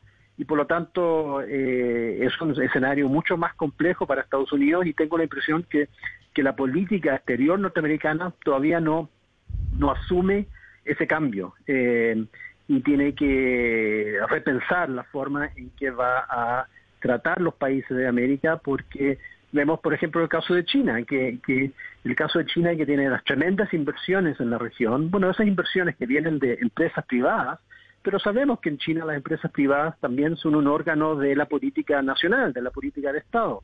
Para Estados Unidos eso es mucho más difícil. Las empresas privadas no, no siguen las órdenes que vienen desde, desde el Estado. Entonces es un escenario mucho más complejo hoy. Eh, señor Robert, eh, digamos que es muy difícil a veces entender por qué esta cumbre es percibida como un fracaso de Estados Unidos. Si comparamos, por ejemplo, en el 2018, eh, que fue la cumbre en Perú, si no estoy mal, fueron solo 17 de los 35 países que son parte de la OEA. En este momento, si por ejemplo comparamos con las cumbres que hace la Unión Africana, pues esas muestran un show de cohesión mucho más fuerte que el que se muestra en la cumbre de las Américas. ¿No habla esto de un fracaso más de lo que hemos podido lograr o no lograr como región que de un país en específico? Sí, yo creo que eso es verdad. Eh, o sea, yo, yo a mí me cuesta pensar que esto es un fracaso específico de Estados Unidos, porque los, temas que los temas que se van a discutir en la cumbre son temas de región. Eh, entonces, dejando de lado las opiniones que uno podría tener de la política de Estados Unidos, del eh, eh, siempre es importante reunirse para tratar temas como medio ambiente, temas como eh, igualdad de género, temas como corrupción o transparencia, las cosas que se discuten en estas cumbres. El hecho de que muchos países de la región estimen que no es necesario, que no sea urgente hablar de medio ambiente, que no sea, que no hayan beneficios en coordinar políticas de estos ámbitos, yo creo que dice mucho de, de, de, lo que nos falta como región en tomar en serio algunas políticas. Pero hay algo que yo no entiendo sobre esta cumbre en específico y es que, pues, eh, digamos que se decide que sean Los Ángeles, Estados Unidos decide que sean Los Ángeles justamente por la importancia alrededor de la inmigración. Y pues la ausencia de México es muy significativa porque uno dice que se va a poder lograr si México no está y el problema migratorio más grande pues está en la frontera entre México y Estados Unidos o en la frontera sur de México que también tiene que ver con México. ¿Esto no es un fracaso absoluto de esta cumbre? A ver, yo creo que hay que también recordar quién es hoy día presidente de México y que las decisiones que ha tomado un montón de temas no responden necesariamente a, materias de, políticas de Estado o a materias de, mm, eh, de, incluso de los mejores intereses de la política exterior, sino responden a sus eh, prioridades políticas internas. Esto lo hemos visto en materia de de lo que está haciendo con el sistema de educación, lo que, lo que cómo se manejó la pandemia. Eh, entonces no creo que hay que leer mucho más en la decisión que toma México, que no, no, no necesariamente responde a eh, sus intereses o no con, a lidiar con el tema de migración. Yo creo que ahí el presidente de México está tomando otras decisiones y se puede decir lo mismo con el, en el caso de Brasil, ¿no? Eh, o sea, la, el gobierno de Brasil, que mm, no sé si al final decidió asistir o no, por un momento estaba diciendo que no hay asistir, no sé en qué quedó la, decisión, pero eso no es un gobierno de izquierda, es un gobierno de, derecha, pero también tiene sus propios intereses eh, y mandar señales de otro tipo. Así que por eso yo creo que la región está mucho más compleja y no se puede eh, evaluar eh, la forma en que distintos países están, están considerando temas como migración u otros por, por esta decisión. Yo creo que hay muchas cosas políticas que están ocurriendo que, mm, que, interfieren en el buen manejo de la política exterior.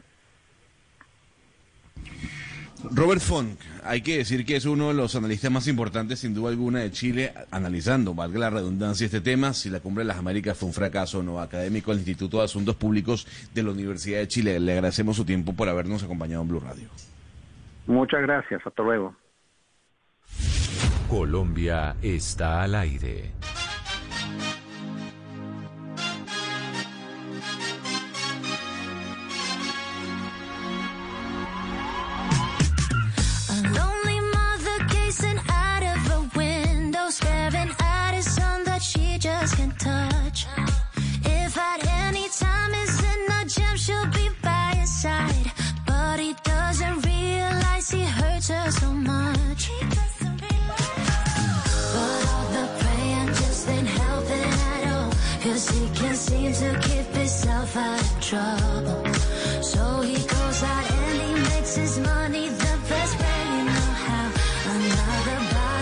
De la mañana, 34 minutos. ¿A quién estamos escuchando en este recomendado, en este martes de versiones, Gonzalo? Sí, señor, de versiones, don Eduardo. Esto se llama Waterfalls, es una canción original de TLC, seguramente usted reconoce y recuerda a TLC, este trío de música de pop y R&B. Esta banda se llama Gmail, Gmail, eh, que hace la versión de Waterfall.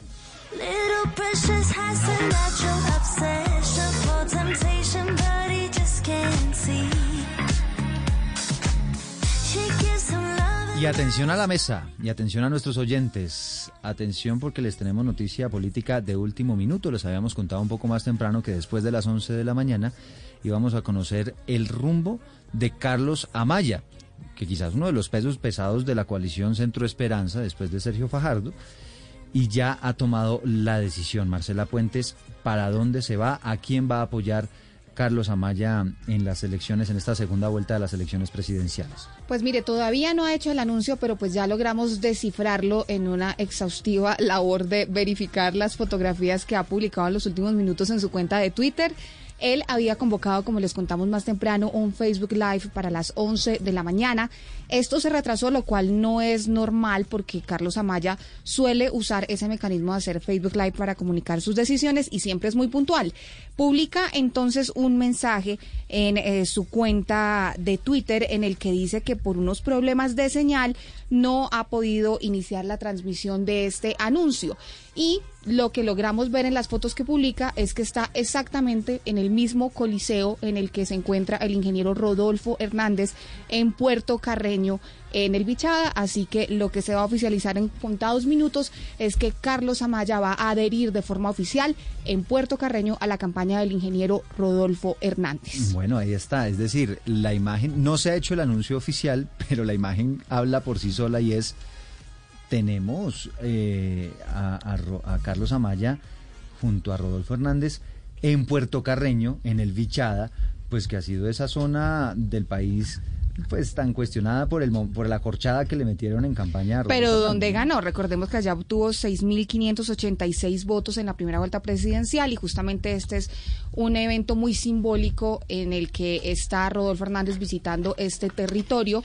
Llega entonces ahora en compañía del, del exgobernador Carlos Amaya, quien se va a sumar a esa campaña. Él, recordemos, tiene un sector de su movimiento en la campaña de Gustavo Petro y pues oficialmente no sabemos si va a dejar en libertad para que sus bases apoyen a quien quieran, pero él llega a la campaña de Rodolfo Y estábamos despistados, Ana Cristina, porque lo que mencionábamos antes era César Pachón, un hombre que está pues de siempre con, con el petrismo y le había dado la bienvenida a Carlos Amaya. Creo que todos estábamos despistados, no sabíamos exactamente para dónde iba a agarrar.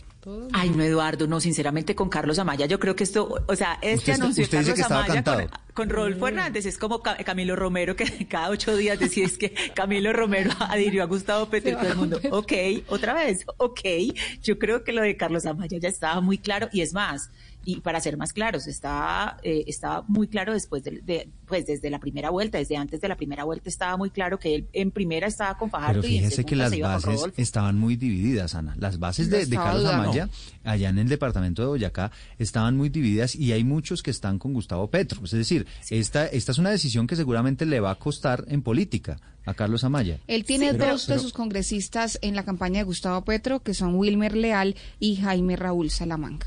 Ellos dos sí. Pero, Pero pero no tiene cuatro, Libertad, pero tiene cuatro que están con Rodolfo. Sí, pero digamos que están divididos los apoyos. Sí, no, yo, yo Pero- siento pero- que no estaba tan cantado, ustedes dicen que sí, pero... no, sí estaba cantadísimo yo- y, y, más, que- y más por lo que usted Diana, dice del, del apoyo de Pachón, de, la, Claro. de la bienvenida de Pachón. Pachón y Amaya son supremamente contradictorios. Quienes somos boyacenses Pero- sabemos pero que esa relación no tiene futuro. Diana, pero lo escribió, lo escribió bienvenido Carlitos, además le pone en pero redes sociales. sarcástico, él ¿Y usted sabe que esa es su competencia, esa es su competencia en Boyacá, o sea, si hay una competencia en, en Boyacá, se llama Carlos Amaya y César Pachón. Pe- Pero Diana, yo- usted que conoce esa tierra mejor que nadie acá, yo le quería hacer una pregunta de cómo interpreto esto. Esto llega pocas horas después de que Petro va a Paipa, eh, se reúne con, con muchos mineros de la zona y promete ayer una compra masiva del Estado de, producción de carbón. ¿Puede tener algo que ver que, que como ganándose ese territorio boyacense? Eh, ese territorio boyacense ya lo tiene ganado Rodolfo desde la primera vuelta. O sea, eh, los. Pero yo por no eso sé- Petro va a Paipa a hacer eso. No, pero ¿No? obvio. por- y porque además eh, el, el territorio ha estado azotado, como lo dijimos acá hace unos días, ha estado azotado por el ELN y sobre todo los empresarios del carbón. El Sí. ELN está Oiga, pero no, amenazando a, los empresarios del carbón y los realmente está extorsionando en Boyacá. antes de la primera vuelta ya Amaya había mostrado públicamente cierta simpatía por Rodolfo Hernández. Incluso algunos lo cuestionaron y dijeron que Amaya había abandonado a Sergio Fajardo en la coalición Centro Esperanza para eh, cantar su voto anticipadamente por Rolfo Hernández. Pero además hay una persona clave, Eduardo, recuerde usted, al ciclista Nairo Quintana, muy cercano al exgobernador Amaya, que también ya había anunciado públicamente su voto por Rodolfo Hernández. Y le quiero decir lo siguiente, mire, Eduardo, eh, el señor Amaya es el gran elector que tiene esa coalición, o que tenía la coalición. El señor Amaya sabe dónde están los votos y en esta época y en esta segunda vuelta lo que se requiere son votos. Y todos lo están buscando, por más que nieguen que la clase política, nada, necesitan los votos de los políticos y necesitan que ellos estén allí con el respaldo electoral. Aquí en la región Caribe usted se imagina la cantidad de votos que están buscando y que se están peleando las los, los dos candidatos. Porque es que realmente en este momento, en esta segunda vuelta, es que se requiere realmente el músculo electoral de los políticos. Y el señor Amaya, en la coalición Centro Esperanza, tiene votos que ofrecerle al señor Rodolfo Hernández. Así que le va a tocar al señor Rodolfo Hernández entenderse con la clase política, por más que muchas veces diga que no quiere nada con la clase política. La clase política le pone los votos en la segunda vuelta y los va a necesitar. Pues hay que mirar porque se supone, Oscar, que en las presidenciales esas maquinarias políticas no funcionan mucho. La, la pregunta a si las maquinarias van a funcionar la vamos a ver con los votos de Gustavo Petro en la costa en la segunda vuelta, que serían los que le pudieran llegar a dar la presidencia. Los de Amaya, pues yo creo que lo que vimos eh, de favorecimiento a Rodolfo Hernández en la primera vuelta, yo creo que ahí ya es el tope. Yo no creo que ellos puedan escarbar más votos allá, pero lo que va a ser diciente de que tanto funcionan las maquinarias va a ser los votos de la costa que está buscando desesperadamente Gustavo Petro para ganar en la segunda vuelta. Son las 11 de la mañana, 42 eh, minutos, y también hay sorpresas en esa foto que usted nos está narrando, Marcela. Sí, pues mire, llegamos a la conclusión de que se iba a ir para allá el, doctor Carlos Amaya, porque en una de las fotos que ha publicado hace instantes en su cuenta de Twitter aparece el empresario Germán Calle, quien se volvió famoso después de que Gustavo Petro dijera que fue él el que le llevó el chisme de que había intención de aplazar las elecciones, y sabemos está en la campaña de Rodolfo Hernández, así que pues ahí nos envió la señal de para dónde se iba a ir el golfista, ¿no? Sí, señor. Sí, señor. Y pues para cerrar le cuento que Carlos Amaya sacó en la consulta de la Centro Esperanza del 13 de marzo 451.223 votos, una cifra nada expresiva. Son las 11:42 minutos. A propósito de Rodolfo Hernández, Diana, ¿cuál es la verdad eh, en torno a ese video que se ha vuelto viral en las últimas horas en las redes sociales? Donde aparece una reunión oculta, pues una reunión en su oficina, no va a decir oculta, una reunión entre Rodolfo Hernández y Juan Manuel Galán, eh, que dijeron o dicen algunos que hace parte de las reuniones que tuvieron hace muy poquito, pero parece ser que no es así. No, no es así, es una reunión de hace cuatro años y, y, recuerde usted que hace un, un tiempo cuando estaban en la campaña a la alcaldía de Bogotá, que el candidato era Carlos Fernando Galán, sacaron ese mismo video ese mismo video lo ponen a rodar en cada en cada campaña. E, ese, es un video muy raro, ¿no? Ese sí es un video, pero es, pero es un video que nadie ha sabido descifrar qué era lo que pasaba en la alcaldía de Bucaramanga, si es, si es que esa cámara que estaba ahí, que era una cámara evidentemente oculta, grababa todas las reuniones por la seguridad de, del alcalde o alguien se la puso al alcalde. Eso es, eso es algo que nadie ha podido saber qué fue lo que pasó, pero la cámara sí ha estado ahí, sí estuvo ahí mucho tiempo.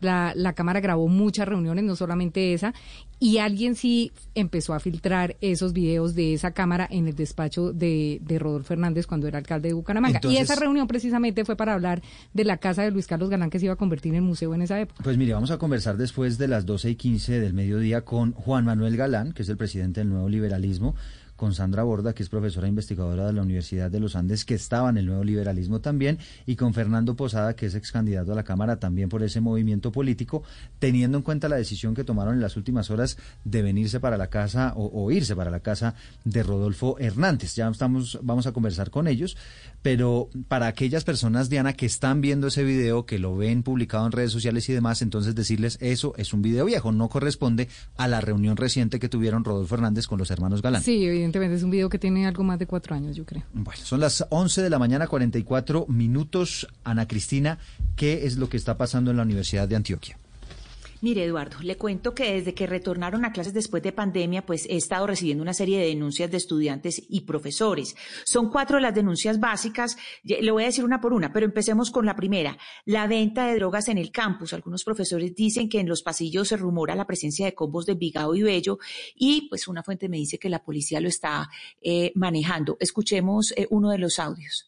Después de la reapertura de la universidad, luego de un cierre que se prolongó innecesariamente por la pandemia, de nuevo se reactivaron muchas cosas que estaban ocurriendo antes y que habían llevado a intervenciones, muchas de ellas muy equivocadas y muy violentas, para enfrentar esos problemas que se dan dentro de la universidad y que en tanto ocurren dentro de una universidad tan compleja como esta, también pues necesitan soluciones que sean más inteligentes, que sean consensuadas y que apunten a, a, una, a una construcción de una cultura universitaria que sea capaz de rechazar cosas que no deberían ocurrir dentro de una universidad. En particular eso tiene que ver con una zona de expendio de drogas que más allá de las consideraciones morales sobre el consumo tiene la problemática asociada de que son estructuras del narcotráfico de distintas zonas de la ciudad y con diferente influencia en distintas partes de la ciudad las que mueven eh, el expendio de drogas dentro de la universidad. Eso por una parte. Lo segundo es la expansión de las zonas de consumo en la universidad. Y hay muchas unidades académicas que se están viendo afectadas por eso y no parece haber un propósito de diálogo universitario que permita insisto con esto, crear una cultura universitaria que rechace ese tipo de prácticas, que, que dé cuenta con vehemencia y con claridad de que la universidad no debe ser el escenario en el que las mafias del microtráfico eh, ejercen sus actividades que el consumo y el respeto por, la, por, por, por, el derecho de la gente a hacer lo que quiera con su cuerpo no debería afectar el derecho de las demás personas a poder habitar los espacios de la universidad. Hay que decir, Eduardo, que la segunda denuncia tiene que ver con un estudiante de educación que hace más o menos un mes fue herido con arma blanca en una fiesta del campus cerca del bloque 14, porque pues les pidió que honraran la universidad. La tercera denuncia tiene que ver precisamente con esas eh, fiestas, porque dicen que en esas eh, eh, fiestas, pues algunas veces hay presencia de encapuchados y actores armados que inclusive rompen las mallas de la universidad. Y hoy, Eduardo, para terminar, amanecemos con una profesora de la Facultad de Derecho y Ciencias políticas amenazada, la llamaron y pues hay ya un comunicado del Consejo eh, de Facultad diciendo pues que rechazan estas llamadas, la amenazaron de tortura y muerte. Entonces es muy grave la situación de la universidad en este momento, Eduardo. Pues mire, eh, Ana Cristina, buscamos al rector de la Universidad de Antioquia, al, doctor John Arboleda, pero nos dice que no nos puede acompañar pues porque ya tiene unos asuntos en su agenda, pero sí nos acompaña a esta hora William Freddy Pérez, él es secretario general de la Universidad de Antioquia, pues para que nos cuente qué es lo que está pasando allí en ese plantel y las preocupaciones que están teniendo algunos estudiantes y docentes. Eh, doctor Pérez, gracias por estar con nosotros. Buenos días, ¿cómo les va? Bien, muchas gracias. Pues, ¿qué sabe usted de toda esta situación que se está denunciando y que, como usted estaba escuchando, pues genera muchísima preocupación entre la comunidad estudiantil? Sí, eh, sí, los tres temas no son, eh, digamos, no son extraños ni en la historia de la universidad ni en el tiempo reciente, eh, pero una de las cosas que más lleva tiempo en la universidad es separar los temas. En efecto, eh, ha sido una preocupación constante de la universidad, a lo cual ha dedicado en el largo plazo muchos esfuerzos en relación con el tema de la salud pública, el consumo de drogas, los expendios o lo que tenga que ver con organizaciones que acabo de escuchar, son temas que manejan normalmente las autoridades. Usted sabe, la universidad tiene básicamente entrenamiento en estrategias pedagógicas, comunicativas, didácticas que ha desplegado desde hace mucho tiempo para enfrentar problemas que son muy habituales en las universidades públicas, en particular en las, colombianas. Eh, ustedes saben que este tipo de, de asuntos no son ni los más intensos en estos tiempos, pero sí son muy comunes eh, lo mismo que las uh, protestas, el uso de violencia, el uso de papas explosivas, Hace poco veíamos en la Universidad Nacional, en la Distrital, en el eh, Politécnico, eh, etcétera. Entonces, eh, la separación de esos problemas ha permitido que la universidad diseñe, hoy por hoy, por ejemplo, hay unos proyectos en curso sobre paz y convivencia que tiene muy diversos componentes para usar por los medios que le menciono, con estrategias que la universidad sabe utilizar, ha desplegado en muchos momentos y han funcionado eh, para enfrentar eh, problemas como los que se generan con lo que se denomina allí las rumbas en el campus, con lo que se denomina en la universidad el comercio no autorizado de productos lícitos y con el tema de la amenaza, es una amenaza eh, de la que conocimos este fin de semana por un comunicado de la Facultad de Derecho y Ciencias Políticas, a la cual se cuenta adscrita la profesora que fue eh, que es víctima de esta amenaza. La universidad tiene un protocolo diseñado para el asunto y está en este momento acompañando a la profesora, eh, poniendo en conocimiento de las autoridades y desplegando los recursos internos que de conformidad con ese protocolo ella despliega desde hace mucho tiempo para acompañar personas que han sido víctimas de ese tipo de amenazas eh, y también, pues por supuesto, es rodeada por la comunidad universitaria que se suele expresar con comunicados de repudio y solidaridad. Sobre el estudiante herido en la pero, pero aquí, aquí una pregunta Sí, breve y es, es que usted nos dice, mire, esto no es un tema extraño, esto ocurre en otras universidades públicas, que no es, son los, los problemas más intensos. Me, me da a mí la sensación un poco de que, de que el tema no le preocupa tanto a usted, señor Pérez. Ah, sí, usted tiene una sensación equivocada, porque sí es muy preocupante. Cualquier evento que ocurra eh, que genere este tipo de afectaciones de los derechos, del bienestar o de la integridad de una persona, nos preocupa tanto como preocupa un mayor número de ellos. Lo único que estoy procurando es eh, un contexto. Tam- también podría hablarle del contexto de ciudad, de la zona en la que se encuentra la universidad, pero para que no se crea que es una justificación o una expresión de que no nos preocupa, pues no, no lo haré. Eh, sobre Eh, secretario puntos- Pérez.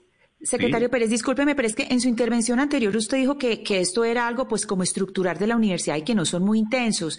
Pero permítame decirle, eh, secretario, que en los últimos dos meses las denuncias que hemos recibido son constantes de parte de estudiantes y profesores. Y esta presencia de estructuras organizadas, porque es que Combos de Envigado y Bello, que son estructuras organizadas, pues uno se pregunta, claro, dicen, eso es papel de la policía, es papel del- de, la fuerza pública, pero ¿qué tipo de acción está eh, pues eh, haciendo la, rectoría? Porque hay que detectar si hay personas que están infiltradas, qué es lo que están haciendo. Es decir, desde la rectoría, entendiendo que está la presencia de las autoridades, desde la rectoría, ¿qué se está haciendo para poder atacar esas eh, estructuras que son las que tienen estudiantes, eh, profesores amenazados, estudiantes heridos y esta, eh, pues, eh, estas ventas eh, ambulantes pululando por todos lados? Sí, usted me dice que hay un estudiante herido en una fiesta. Estamos en lo correcto. Me dicen, me dice mi fuente, tengo dos fuentes que me dicen Sí. que fue un estudiante que lo hirieron con arma blanca en el blo- cerca del bloque 14, un estudiante de educación, estaban en una fiesta y él les dijo, pues eh, los llamó como a la calma a decir que respetaran la universidad y lo agredieron. Eso es lo que me dijeron mis No, le entiendo. Le entiendo, si, si eso es cierto. Es decir, eso fue lo que estuvimos averiguando. No tenemos información sobre eso. Lo que pasa es que en su segunda intervención le entendí estudiantes heridos. Entonces, No, sobre ese uno caso solo, en uno, particular, uno. Ah, bueno, sobre ese caso en particular no tenemos conocimiento, eh, pero estamos averiguando. Es decir, el señor rector no pudo prestar una reunión del G8, que era programada desde antes, pero estuvimos averiguando por el tema y no logramos precisar si existió ese hecho o no. Pero así no haya existido el solo eh, evento de que usted lo mencione, ya nos llama la atención sobre el asunto e insistiremos en esa averiguación para proceder. Lo segundo es que no he dicho que es un tema estructural de la universidad. Eso sería tanto como decir que una universidad no puede existir si no existieran esos fenómenos. Lo que he dicho es que es un tema persistente en el que la, unidad la universidad trabaja con fluctuaciones en muchos tiempos y que la universidad despliega, estaba haciendo un inventario de los esfuerzos que la universidad hace para esto en muy largo plazo y también con intervenciones coyunturales para, con las vías que ella manipula o que ella sabe o que ella conoce, con la ayuda de los estamentos, el acompañamiento de los profesores, de colectivos de estudiantes, etcétera, intervenir con esos medios ese tipo de problemáticas. Le estaba inventariando los proyectos que en este momento están en ejecución dirigidos específicamente a esos problemas de uso indebido del campus, que son los proyectos de paz y convivencia, una estrategia específica comunicativa, todos los esfuerzos que están desplegando a partir de esas quejas que usted menciona, que están desplegando las diversas unidades académicas y en eso está empeñada la universidad en estos días. Pero por favor no vaya a entender que nosotros no nos preocupa profundamente el tema. Es una preocupación constante de la universidad, lo que digo es que es desde hace muchos años. Señor Pérez, para entender, eh, porque si uno compara, así sea antipática la comparación, una universidad privada del nivel de la de Antioquia que detecta que unos estudiantes hacen fiestas en salones y hacen todas las cosas que nos ha descrito Ana Cristina, inmediatamente son suspendidos o expulsados de la universidad.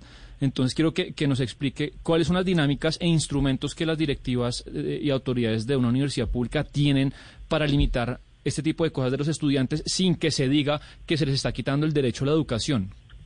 Ah, sí, señor. No, la universidad también despliega eh, todo, digamos, los esfuerzos de la unidad de asuntos disciplinarios. Hay procesos disciplinarios sobre algunos temas relacionados con las problemáticas que se mencionan. pero y además todas las, eh, digamos, los programas de acompañamiento y todas las estrategias que le insisto, eh, de programas de bienestar, didácticas, comunicativas, etcétera. De- Eso no son, digamos, efectos que se producen en una universidad pública en el inmediato plazo, ¿cierto? Sino que son normalmente eh, efectos que se producen y que van mostrando, si uno revisa el comportamiento, por ejemplo, el comportamiento de las amenazas. Si uno revisa curvas en el largo plazo, pues evidentemente hay un descenso dramático de lo que ocurrió en algunas épocas recientes. Si uno revisa también el tema de ventas en comparación, por ejemplo, con un proyecto que ahora la universidad ha ido trabajando hace unos tres años, que es una intervención arquitectónica que fue expuesta con algunos grupos, pero que interrumpió la pandemia, lamentablemente. Fue discutida con 10 colectivos, incluidos los propios eh, estudiantes involucrados en la temática. Eh, evidentemente eso va produciendo efectos en el largo plazo, pero resulta muy difícil esperar la- una intervención, digamos, de tipo drástica o, inmediata eh, de parte de la universidad que normalmente produce efectos adversos.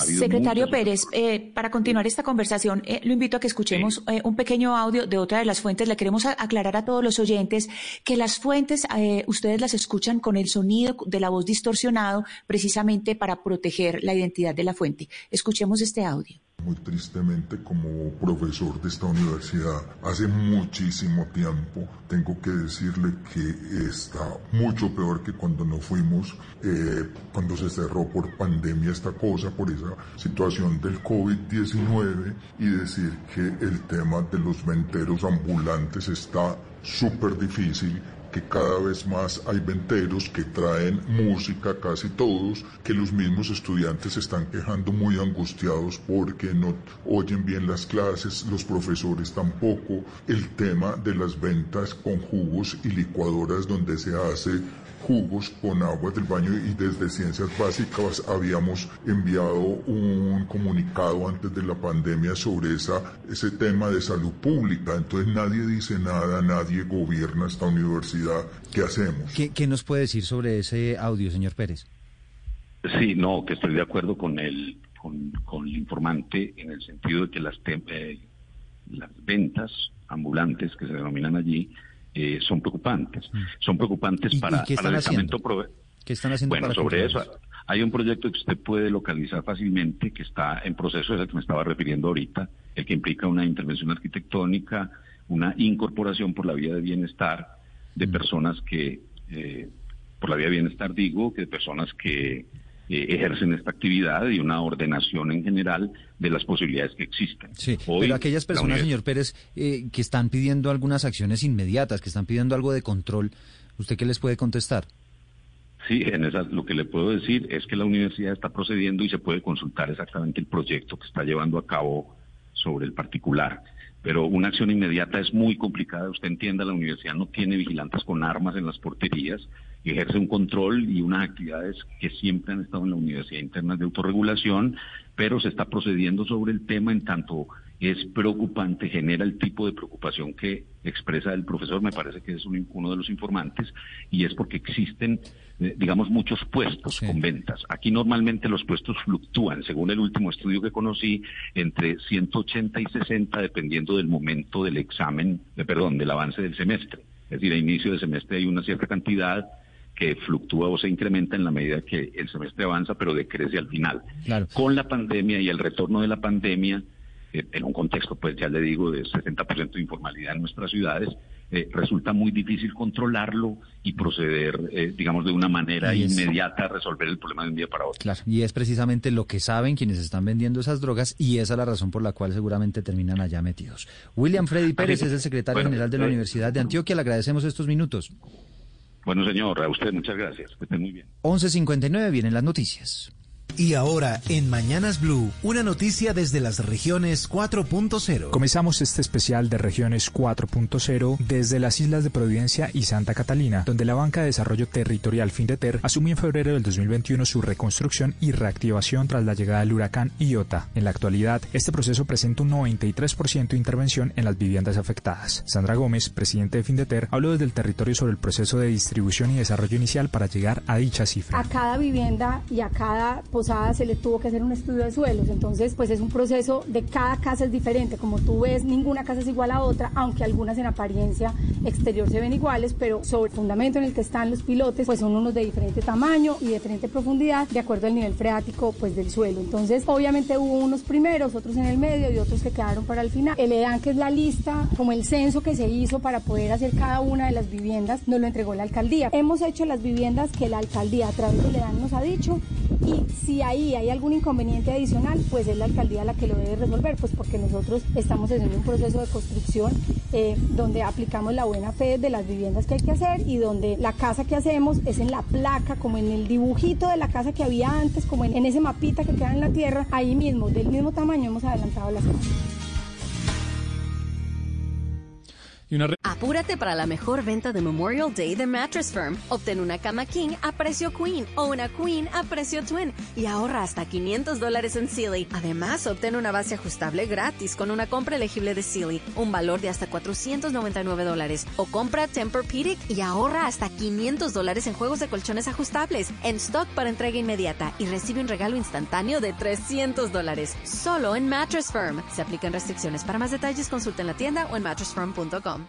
Recomendación, Eduardo, antes de irnos a las noticias, porque yo le he dicho que cuando quedan pocos días de campaña y le hace falta un pedacito para terminar, como por ejemplo cuando le quedan pocas páginas para terminar un libro largo y, y, que usted no ha terminado, pues ese es el preciso momento en el que usted necesita un empujoncito extra de energía natural, que la mejor manera de encontrarlo es en la avena alpina, esa que me tomo los días, esa que siempre le dejo en su escritorio.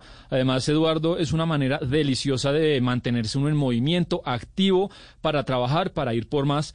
¿Qué espera para usted ir a probarla, para comprarla? Pues la encuentra, se lo digo siempre, en su supermercado o tienda más cercana, Avena Alpina. Cuando te mueves, mueves todo.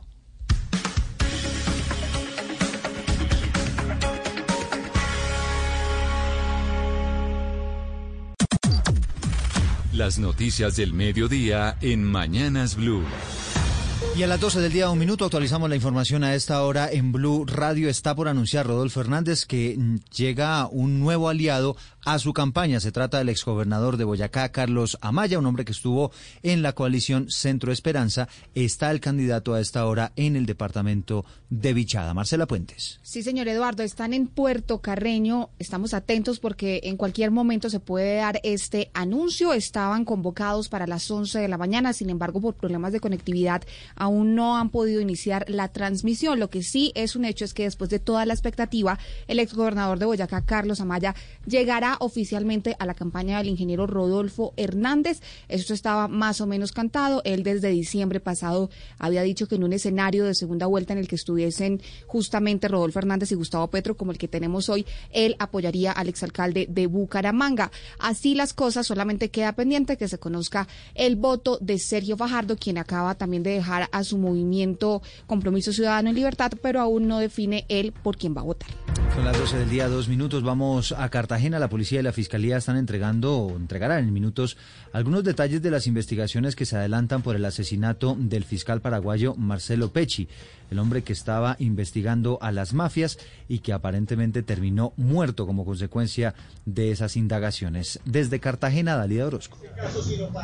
Muy buenas tardes, Eduardo Oyentes. Y mire, los saludo desde aquí, desde la esplanada del Castillo de San Felipe, donde en este momento el fiscal general de la Nación, Francisco Barbosa, entrega detalles de la investigación que permitió la captura de los cinco imputados, de los cinco sindicados por el homicidio del fiscal eh, paraguayo Marcelo Pesci. El fiscal ha señalado que esta ha sido una investigación que se llevó a cabo en 21 días. La calificó como una investigación excepcional. Escuchemos algo de lo que dice el fiscal en este momento.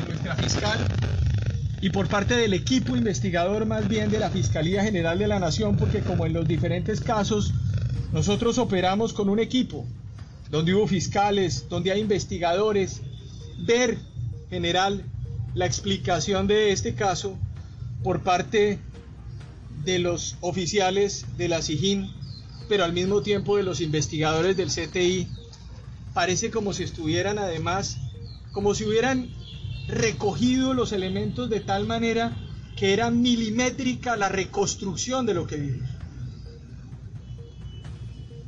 Nosotros casi que en tiempo real recogimos y construimos una película a través de los videos de este crimen.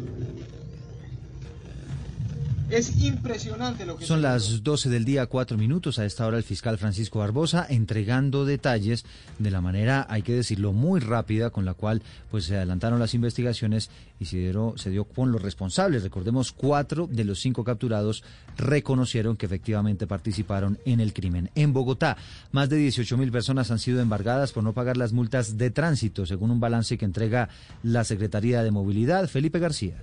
El distrito ordenó el embargo de los productos bancarios y financieros de 18.841 deudores por infracciones de tránsito cometidas entre 2016 y 2021. Según Sebastián Cortés, director de gestión de cobros de la Secretaría de Movilidad, estos ciudadanos fueron motivados a realizar el pago de sus obligaciones previo a estas medidas a través de cobros persuasivos e incluso descuentos, pero hasta la fecha no se han puesto al día, por lo que con la medida de embargo esperan recuperar cerca de 6.600 millones de pesos. Se hace la invitación a toda la ciudadanía a cancelar sus obligaciones que se dan por la infracción a las normas de tránsito y lo pueden hacer desde su casa. El distrito recordó que le puede embargar cuentas bancarias, bienes inmuebles, vehículos, salarios y hasta honorarios a todos los que tengan deudas pendientes relacionadas con infracciones de tránsito en la ciudad.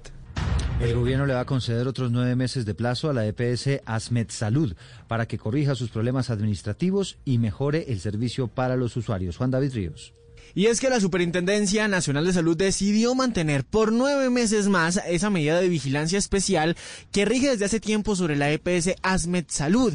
Además le dio 17 órdenes específicas para que durante este periodo corrija sus indicadores deficientes y garantice la prestación de servicios a todos sus afiliados. Esto es precisamente para evitar una liquidación más y poner en riesgo el derecho a la salud de las personas. Según la Supersalud, eh, se presentan dificultades para garantizar el acceso oportuno a todos los servicios de la población afiliada, especialmente a la medicina especializada. Además, hay demora en la autorización de exámenes y falta de oportunidad en la entrega de medicamentos. Recordemos que Salud se encuentra en medida de vigilancia especial desde diciembre del 2018 y en ese momento cuenta con una población de 1,9 millones de afiliados en 12 departamentos, entre ellos Caldas, Caquetá, Cauca, Huila, Nariño, Norte de Santander, Tolima y Valle del Cauca. Son las 12 del día, 6 minutos. Avanzamos con más información. Muchas emergencias en el país como consecuencia de las lluvias. Parte del municipio de Puerto Boyacá amaneció inundado después de los fuertes aguaceros. En este momento las autoridades están realizando un censo para que se establezca cuántas son las familias damnificadas. Jairo Niño. Una grave emergencia se registra en el centro poblado de Puerto Pinzón, en el municipio de Puerto Boyacá donde cerca del 80% del lugar se encuentra inundado tras la creciente del río Ermitaño. El agua afectó bienes y enseres de la comunidad del sector, quienes en este momento son ayudados por los diferentes organismos de socorro. En Blue Radio, Fernando Yepes, comandante de bomberos. Desde las 12 de la noche a la hora que está lloviendo, las zonas de la madrugada presentaron fuertes lluvias en la serranía de las pinzas, en el noroccidente de Puerto Boyacá, generando pues que este río presentara esa creciente súbita, ingresando al centro poblado, dándole pues afectación eh, a las viviendas. Eh, al momento, pero se tiene cuantificadas cuántas viviendas. La cifra de damnificados pasaría de 100 familias, por lo que la Oficina de Gestión del Riesgo Local trabaja para su atención y ubicación en caso de requerirlo. Campesinos de la región también se han visto afectados, pues pastos y cultivos se perdieron por la intensidad de las lluvias. Son las 12 del día y 8 minutos y hay 38 familias damnificadas por el desbordamiento del río Fraile en zona rural de Palmira, en el Valle del Cauca. Carlos Andrés Aponte. Pues mire, nosotros estamos aquí en el corregimiento de Caucaseco que pertenece al municipio de Palmira. Aquí en las últimas horas llovió tanto que se generó la ruptura de un dique del río Fraile y lo que pasó fue que se inundaron varias viviendas. Precisamente aquí nos acompaña la comunidad. Bienvenida a Blue Radio. Regáleme su nombre completo. Albalicia Caicedo. Doña Albalicia, cuéntenos qué es lo que está pasando aquí porque vemos agua por todos lados, las casas bastante inundadas. Sí, hay, hay 10 casas inundadas, pero hay unas más peores. Se salió el dique, que es el puente del ferrocarril que está pasando el río Fraile vine mucho represo, entonces atajaron la basura y se rompió el farillón para lado de la hacienda Cantarrana. Gracias por estar en Blue Radio. Pues mire, son las voces de la comunidad de acá de Caucaseco afectadas por esa inundación tan impresionante que se está presentando aquí. El agua sube más o menos unos 7 metros. Impresionante la cantidad de agua que se puede ver aquí y que está abnegando pues estas viviendas hacia el lado de la hacienda, como dicen los habitantes de ese sector, pues la situación es mucho peor. Información desde Caucaseco en el corregimiento de Palmira, Carlos Aponte para Blue Radio. En Cartagena también a esta hora varios barrios inundados como consecuencia del represamiento de los canales de drenaje, de los canales de aguas lluvia que terminan tapados por la cantidad de basura que hay en las calles. Carlos Cataño. Por cientos, se cuentan las toneladas de basuras que mantienen atascados varios canales de drenaje de la zona suroriental de Cartagena. Los vertimientos los hacen desde las zonas altas de la ciudad y ocasionan el represamiento de las aguas lluvias y la consecuente inundación de numerosos barrios a orilla de la Cena de la Virgen, como Paraíso, Las Américas y Fredonia. Sara Cabarcas, líder comunal de la zona, asegura que la población infantil es la más afectada con esta problemática. La verdad es que nos afecta bastante porque cuando llueve enseguida se niegan las casas, se llenan las casas de estas aguas podridas y le hace, le hace mucho daño a los niños como acabo de repetir. La comunidad que sufre la mayor afectación solicita que no se repitan las campañas de aseo que normalmente hacen las autoridades en los caños, sino un dragado profundo como solución efectiva al represamiento de vegetales, basura, escombros y sedimentos. 12-10 minutos en el Huila enviaron a la cárcel a un hombre que intentó prenderle fuego a la casa donde estaba su expareja sentimental y sus dos pequeños hijos. Ocurrió en zona rural del municipio de Tello. Silvia Lorena Tunduaga. Como Oscar Macías Cardoso fue identificada la persona que el pasado 23 de enero habría intentado incendiar la vivienda de su excompañera sentimental. De acuerdo con la investigación, este hombre de 43 años regó gasolina sobre una de las ventanas de la vivienda donde dormía la víctima y sus dos hijos menores de edad e intentó prenderles fuego. Daniel Severo Parada, director seccional de Fiscalías. Que un juez con función de control de garantías profiriera detención preventiva en centro carcelario en contra de Oscar Macías Cardoso. Al parecer el hombre regó gasolina a la habitación de la mujer, pero le falló el mechero al momento de prenderle fuego. Según la investigación, la mujer habría sido víctima de violencia física y verbal de forma constante por parte del hombre, quien varias veces la amenazó de muerte. A este hombre, quien aceptó cargos, la fiscalía le imputó el delito de violencia intrafamiliar agravada. Y mientras enviaron a este hombre en el Huila, en Líbano, Tolima, una madre denuncia que los asesinos de su hijo ahora quedaron libre y las, eh, libres y las, la están amenazando. Fernando González.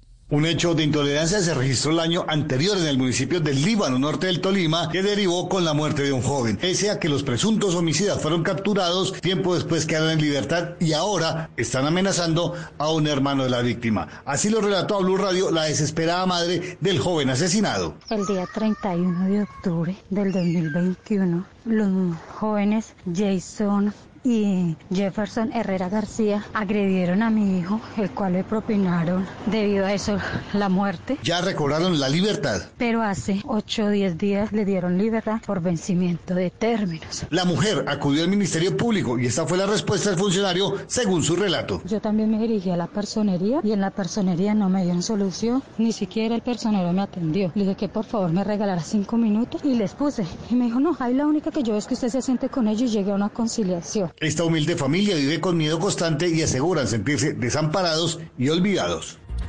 La Procuraduría le pidió medidas al gobierno para que solucione la crisis humanitaria que está enfrentando el departamento del Chocó. Naidu Vaquero.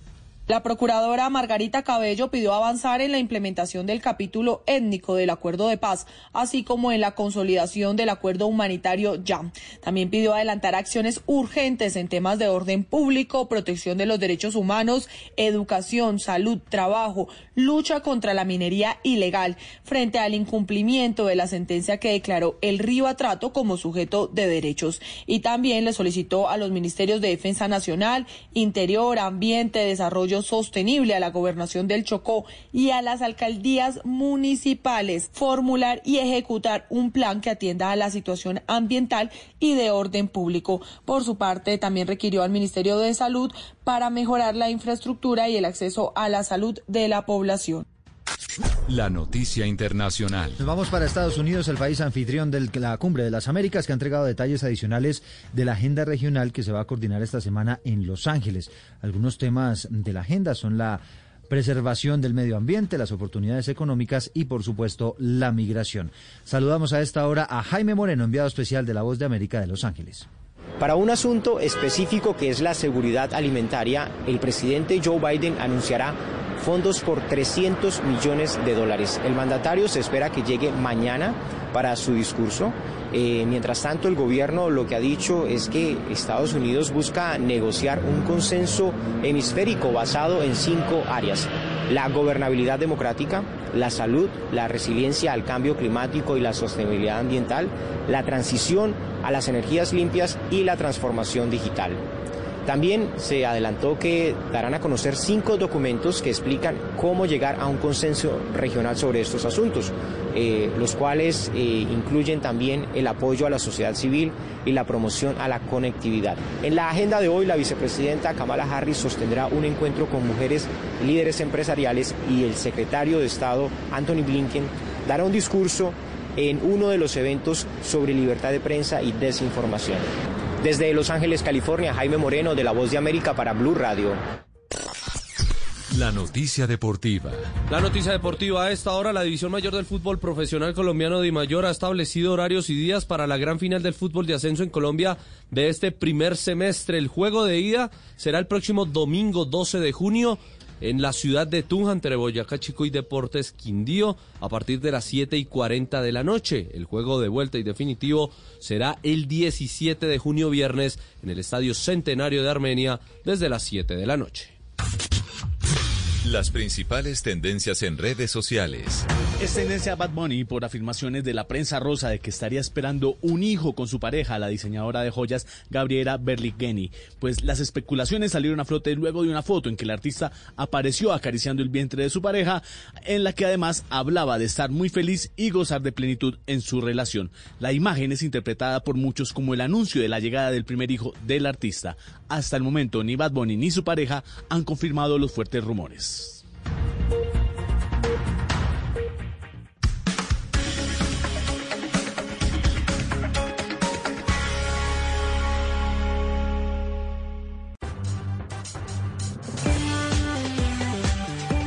Seguimos conectados con ustedes en Mañanas Blue. Oscar Montes, Ana Cristina Restrepo, Hugo Mario Palomar, Diana Mejía, Sebastián Nora, Mariana Palau, Gonzalo Lázari, Valeria Santos, Eduardo Hernández y Camila Zuluaga con el tema del mediodía.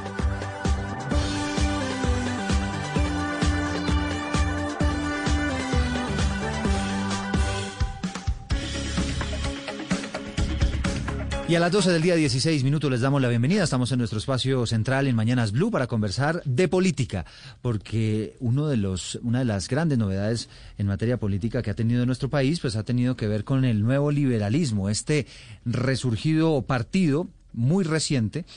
Eh, que hacía parte y que era el que representaba en su momento a Luis Carlos Galán y que hoy pues cuenta con las banderas de sus hijos, de Juan Manuel y de Carlos Fernando Galán. En las últimas horas, a través de un comunicado, han anunciado que se van con la campaña de Rodolfo Hernández una decisión pues que no ha caído muy bien en todos los sectores del nuevo liberalismo, especialmente Oscar, no ha caído muy bien entre algunas mujeres, ¿no? Eh, así es, Eduardo, pero, pero habría que aclarar también que el doctor Galán, Juan Manuel Galán, eh, advirtió desde un comienzo que esa decisión no se toma a título personal, porque hubo muchas críticas, sobre todo a los hermanos Galán, sino que se tomó después de consultar al partido. Entonces eso es bueno precisarlo también, pero sin duda alguna, eh, Eduardo, estamos hablando de un partido político con un reconocimiento nacional enorme, un gran prestigio, por supuesto, porque es el, fundado por el doctor Luis Carlos Galán Sarmiento, de tal manera que sí, lo que la suerte del nuevo liberalismo, en buena medida al país y, y sobre todo al país político le interesa muchísimo. Son las 12 del día, 18 minutos. En segundos vamos a tener contacto con Juan Manuel Galán, presidente del Nuevo Liberalismo. Pero también nos acompaña este mediodía la profesora e investigadora de la Universidad de los Andes, Sandra Borda, quien hacía parte del Nuevo Liberalismo. Profesora Borda, bienvenida. Hola, Eduardo, muy buenos días. Sigo haciendo parte, no, no lo ponga todavía en pasado, por favor. Ah, pero, pero, pero usted nos dice todavía, pero usted nos dice todavía. sí, eh, la verdad es que tal como lo dije ayer, eh, primero quisiera otra vez insistir en, un punto que ya se encargaron de hacer ustedes, y es que esa decisión es una decisión de partido, no fue una decisión eh, tomada por individualidades. Es un proceso de toma de decisiones en el que yo participé activamente también, participamos absolutamente todos, eh, yo, eh, digamos, esperé, respeté los tiempos del partido, esperé a que tomaran una decisión y a que fuese anunciada públicamente. Eh, tristemente es una decisión con la que no puedo estar de acuerdo por, por razones que podemos discutir, pero eso no implica que yo no siga creyendo en las banderas del nuevo liberalismo, que siga siendo en esencia una persona liberal y que me siga siendo, me siga sintiendo parte de, de ese proyecto. Bueno, pues profesora Borda, efectivamente vamos a tener eh, tiempo para, para, abordar todas esas, esas preguntas y, pues todo eso que usted nos quiere contar de por qué no está de acuerdo con esa adhesión. Fernando Posada fue candidato a la Cámara del Nuevo Liberalismo y nos acompaña también a este mediodía. Eh, doctor Posada, bienvenido. Bueno, bueno eh, buenas. tardes. saludo también a Eduardo, a todo el equipo que nos acompaña, a la audiencia y listos para hablar de este tema. ¿Nos escucha, doctor Posada? ¿Oigo bien? ¿Ustedes a mí? Sí, ya, ya lo escuchamos, eh, tuvimos ahí un pequeño corte, lo escuchamos perfectamente a las 12 del día, 20 minutos, y también nos acompaña, como les contábamos, el presidente del nuevo liberalismo, el doctor Juan Manuel Galán, el encargado de hacer el anuncio en las últimas horas. Doctor Galán, bienvenido.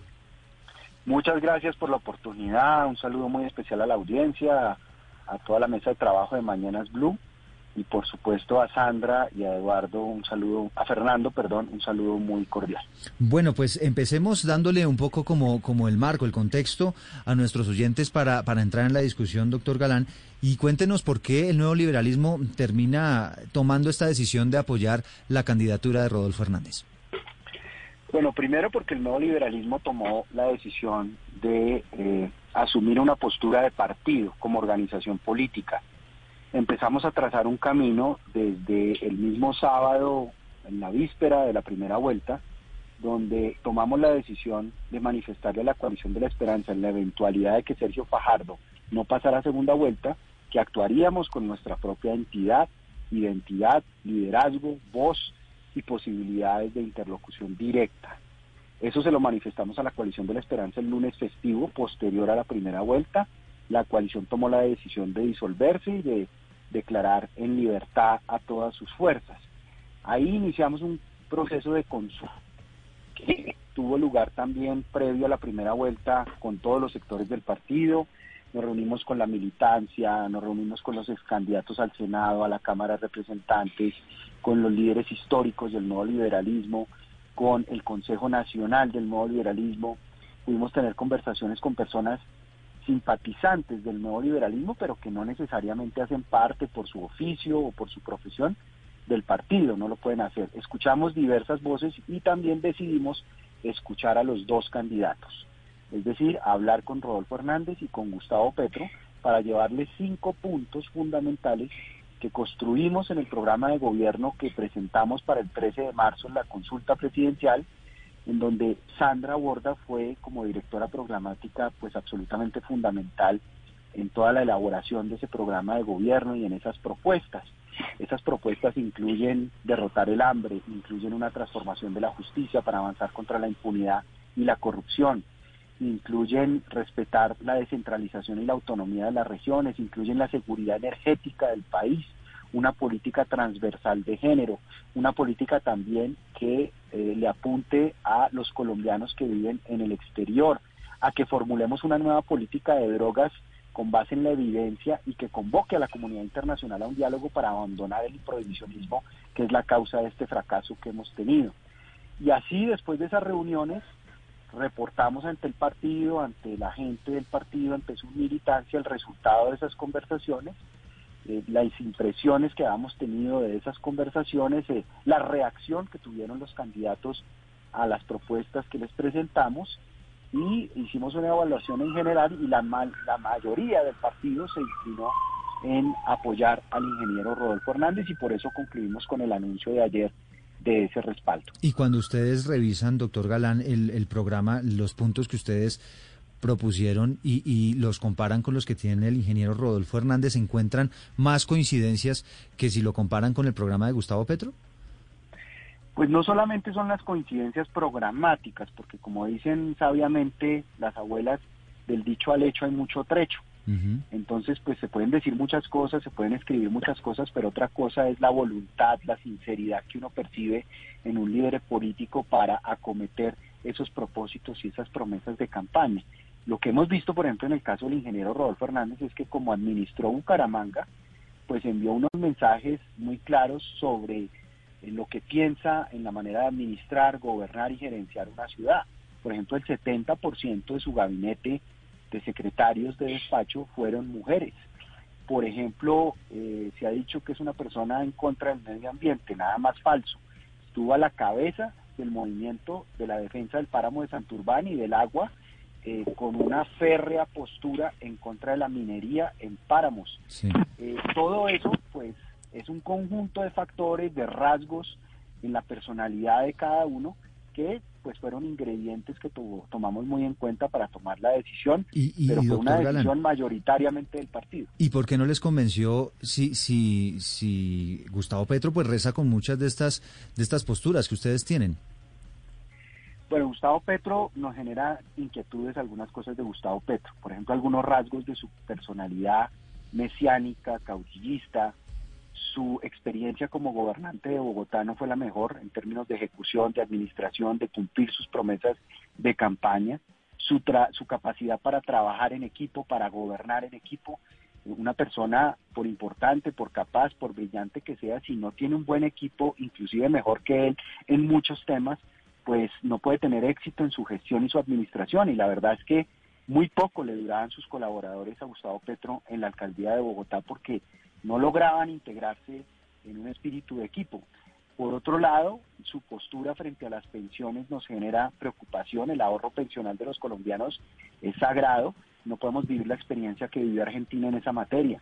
La seguridad energética, suspender la exploración de petróleo y, como nos dijo en la reunión con el nuevo liberalismo, depender exclusivamente del petróleo de Venezuela con, comunicando o conectando con un tubo a Colombia con Venezuela para provisionarse de petróleo y depender exclusivamente del petróleo venezolano, me parece que no es la postura más responsable porque esa es la fuente de financiación de los programas sociales que el gobierno nacional desarrolla para los adultos mayores, para familias en acción, para mucha gente vulnerable, afectada además por la pandemia. Eh, todo el tema eh, que tiene que ver con el perdón social, con aproximarse a sectores paramilitares, narcotraficantes, y más o menos eh, prometerles que va a tener una política diferente, en materia de extradición mm, eh, con ellos. Todo eso generó inquietud. doctor Galán, ¿y, se encontró Sergio Fajardo con una pared cuando le hizo una serie de propuestas a Rodolfo Hernández eh, en, su, en su programa de gobierno. ¿Ustedes sintieron que en el caso de ustedes Rodolfo Hernández fue más, más receptivo o cómo, cómo percibió eh, él, pues esas propuestas que ustedes le estaban haciendo?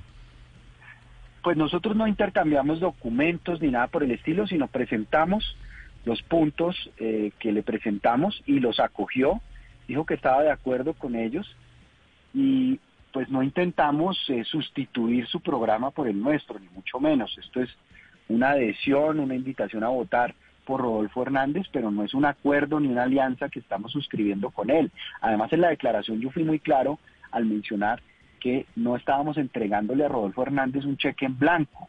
Nosotros mantenemos nuestro espíritu crítico y nuestra capacidad para afirmar cuando veamos que algo eh, no es compatible con lo que le conviene a la gente, con lo que está en nuestro ideario, en nuestros principios y valores, pues lo denunciaremos.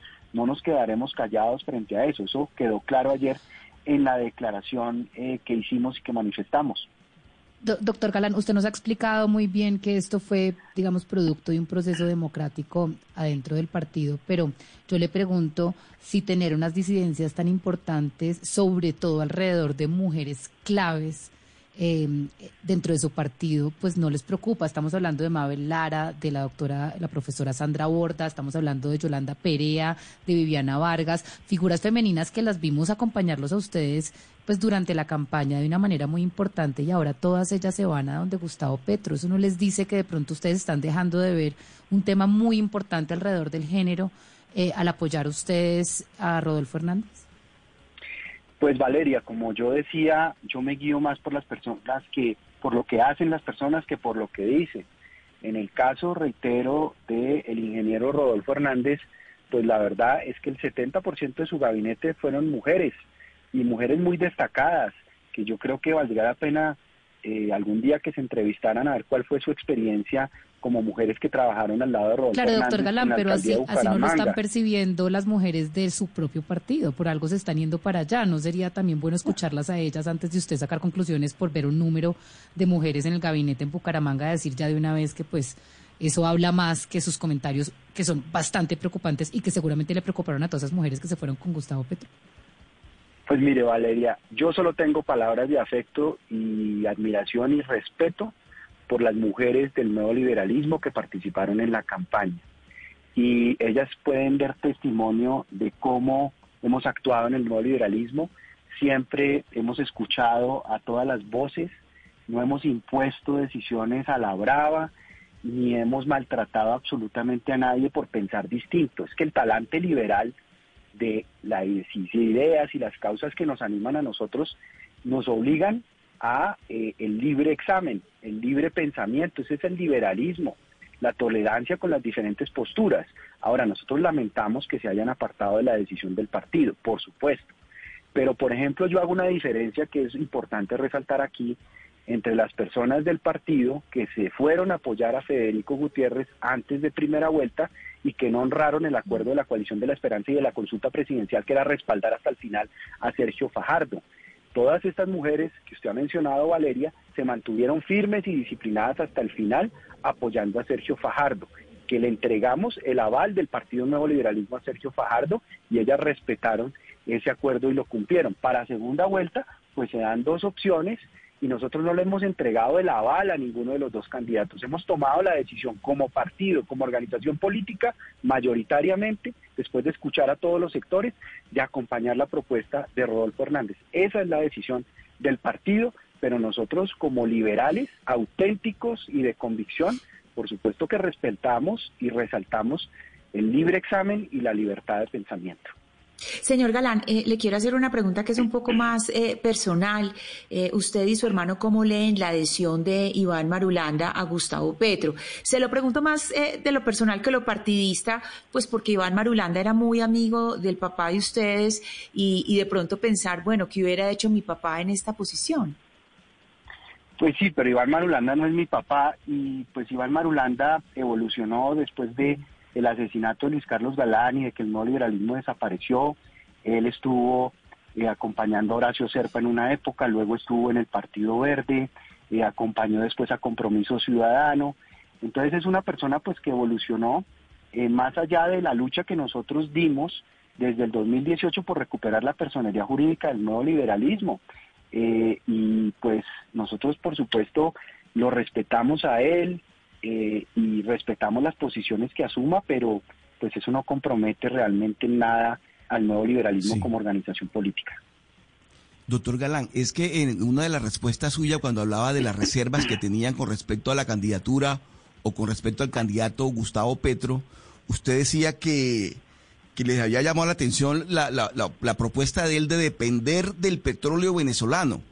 Es decir, esa parte de pronto en todos los discursos que hemos escuchado del doctor Petro cuando se refiere a este tema no había quedado tan clara. Exactamente esa parte del doctor Petro, ¿qué fue lo que a usted le llamó la atención y le dijeron? Le hizo eh, advertir que ahí había una, una, una, una alarma encendida con respecto a ese tema. ¿Cómo es eso de pues, la dependencia del petróleo venezolano? Pues Oscar, él nos hizo el siguiente análisis. Somos vecinos de Venezuela, que es la primera reserva mundial de petróleo. Estados Unidos está normalizando las relaciones con Venezuela y eh, evolucionando hacia un levantamiento de muchas de las sanciones. Eso va a permitir que llegue inversión a la exploración y explotación de petróleo en Venezuela, que es realmente muy fácil de sacar ese petróleo, según dice él. Y pues Colombia no necesita explorar más porque puede perfectamente con un tubo conectarse al petróleo venezolano y tener aprovisionamiento de petróleo sin ningún problema. A mí me parece que eso significa eh, serios riesgos para la seguridad energética de Colombia y para la seguridad social de Colombia, porque, repito, es el petróleo de donde nosotros obtenemos los recursos para que el Estado y el gobierno puedan invertir en programas sociales de asistencia a la gente más vulnerable de nuestra sociedad. ¿Con esos términos exactamente? Con esos términos vamos a conectar a Colombia con un tubo con Venezuela para aprovisionarnos de petróleo, por eso no necesitamos explorar, todo el petróleo ya está descubierto en Venezuela. Y pues no podemos depender del petróleo venezolano en Colombia, pues eso es una eh, irresponsabilidad porque Colombia tiene que garantizar su seguridad energética, su aprovisionamiento, porque está en riesgo, repito, no solamente la energía para mover al país, sino también la política social que se financia con esos recursos. Y doctor Galán, esa, esa postura se las planteó Gustavo Petro en esa reunión que tuvieron, es esta misma visión que él dice, nosotros no necesitamos petróleo propio porque tenemos el de Venezuela, más o menos así. Pues no necesitamos explorar más, que es lo que él mm. ha dicho, pero pues no se dejaba claro cuál era la visión de él para que Colombia siguiera aprovisionándose de petróleo de antes de la transición que tenemos que dar. Hacia energías limpias totalmente. Y pues la transición que él ve es depender del petróleo venezolano, algo mm. que me parece que no es responsable con la seguridad energética y social del país. Bueno, pues creo que aquí tenemos una novedad porque es un tema un tema que no se conocía. Eh, doctor Juan Manuel Galán, yo sé que usted eh, pues nos iba a atender a tan solo unos minutos. De hecho, ofrezco excusas a Sandra Borda y a Fernando Posada, pues que nos están ahí esperando. Vamos a aprovechar el resto del tiempo con ellos. Solamente una pregunta obligada y porque la están haciendo mucho quienes nos están siguiendo hasta ahora en la transmisión en Facebook. Y pues tiene que ver con ese video que seguramente usted ya conoce y del cual ya ha hablado bastante, en el cual eh, se ve que es una, eh, una cámara oculta, ¿no? Donde se ve cómo usted se reúne en la alcaldía con Rodolfo Hernández en esa época, porque ya hicimos la aclaración que ese es un video viejo. Sin embargo, en ese entonces, pues decía Rodolfo Hernández que ustedes se, en ese entonces se dejaron manosear, decía Juan Manuel Galán por Gaviria y decía en el caso de Carlos Fernando Galán por Germán Vargas Lleras. ¿Qué, qué, opinión le merece? Pues lo que pensaba en ese momento seguramente el ingeniero y no sé si esas, esas eh, discrepancias pues ya se resolvieron. Pues aprovecho para mencionar que el contexto de esa reunión, de ese video, fue efectivamente en el despacho del alcalde Rodolfo Hernández, en una idea que veníamos trabajando de recuperar la casa natal de Luis Carlos Galán en Bucaramanga como símbolo histórico y cultural de la ciudad.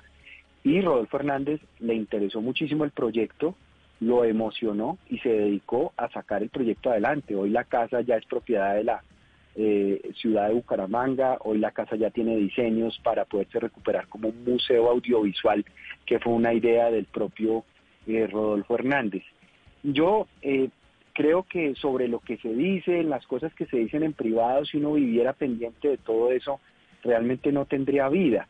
Eso nos pasó pues con un compañero de coalición, con Jorge Enrique Robledo, que nos dijo malparidos. Y después, pues, tuvimos una conversación con él eh, y superamos ese impasse. Yo creo que uno no se debe quedar ahí rumiando resentimientos ni rumiando odios, porque son los peores consejeros que uno puede tener en la vida. Mm. Es Juan Manuel Galán, presidente del Nuevo Liberalismo. Doctor Galán, le agradecemos estos minutos.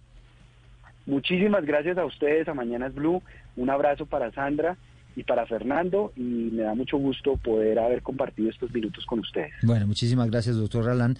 Pues entonces, eh, profesora Sandra Borda, eh, la escuchamos porque eh, entiendo usted está en el grupo de mujeres que no, no les gustó mucho esa decisión que ha tomado el nuevo liberalismo de apoyar al ingeniero Rodolfo Hernández.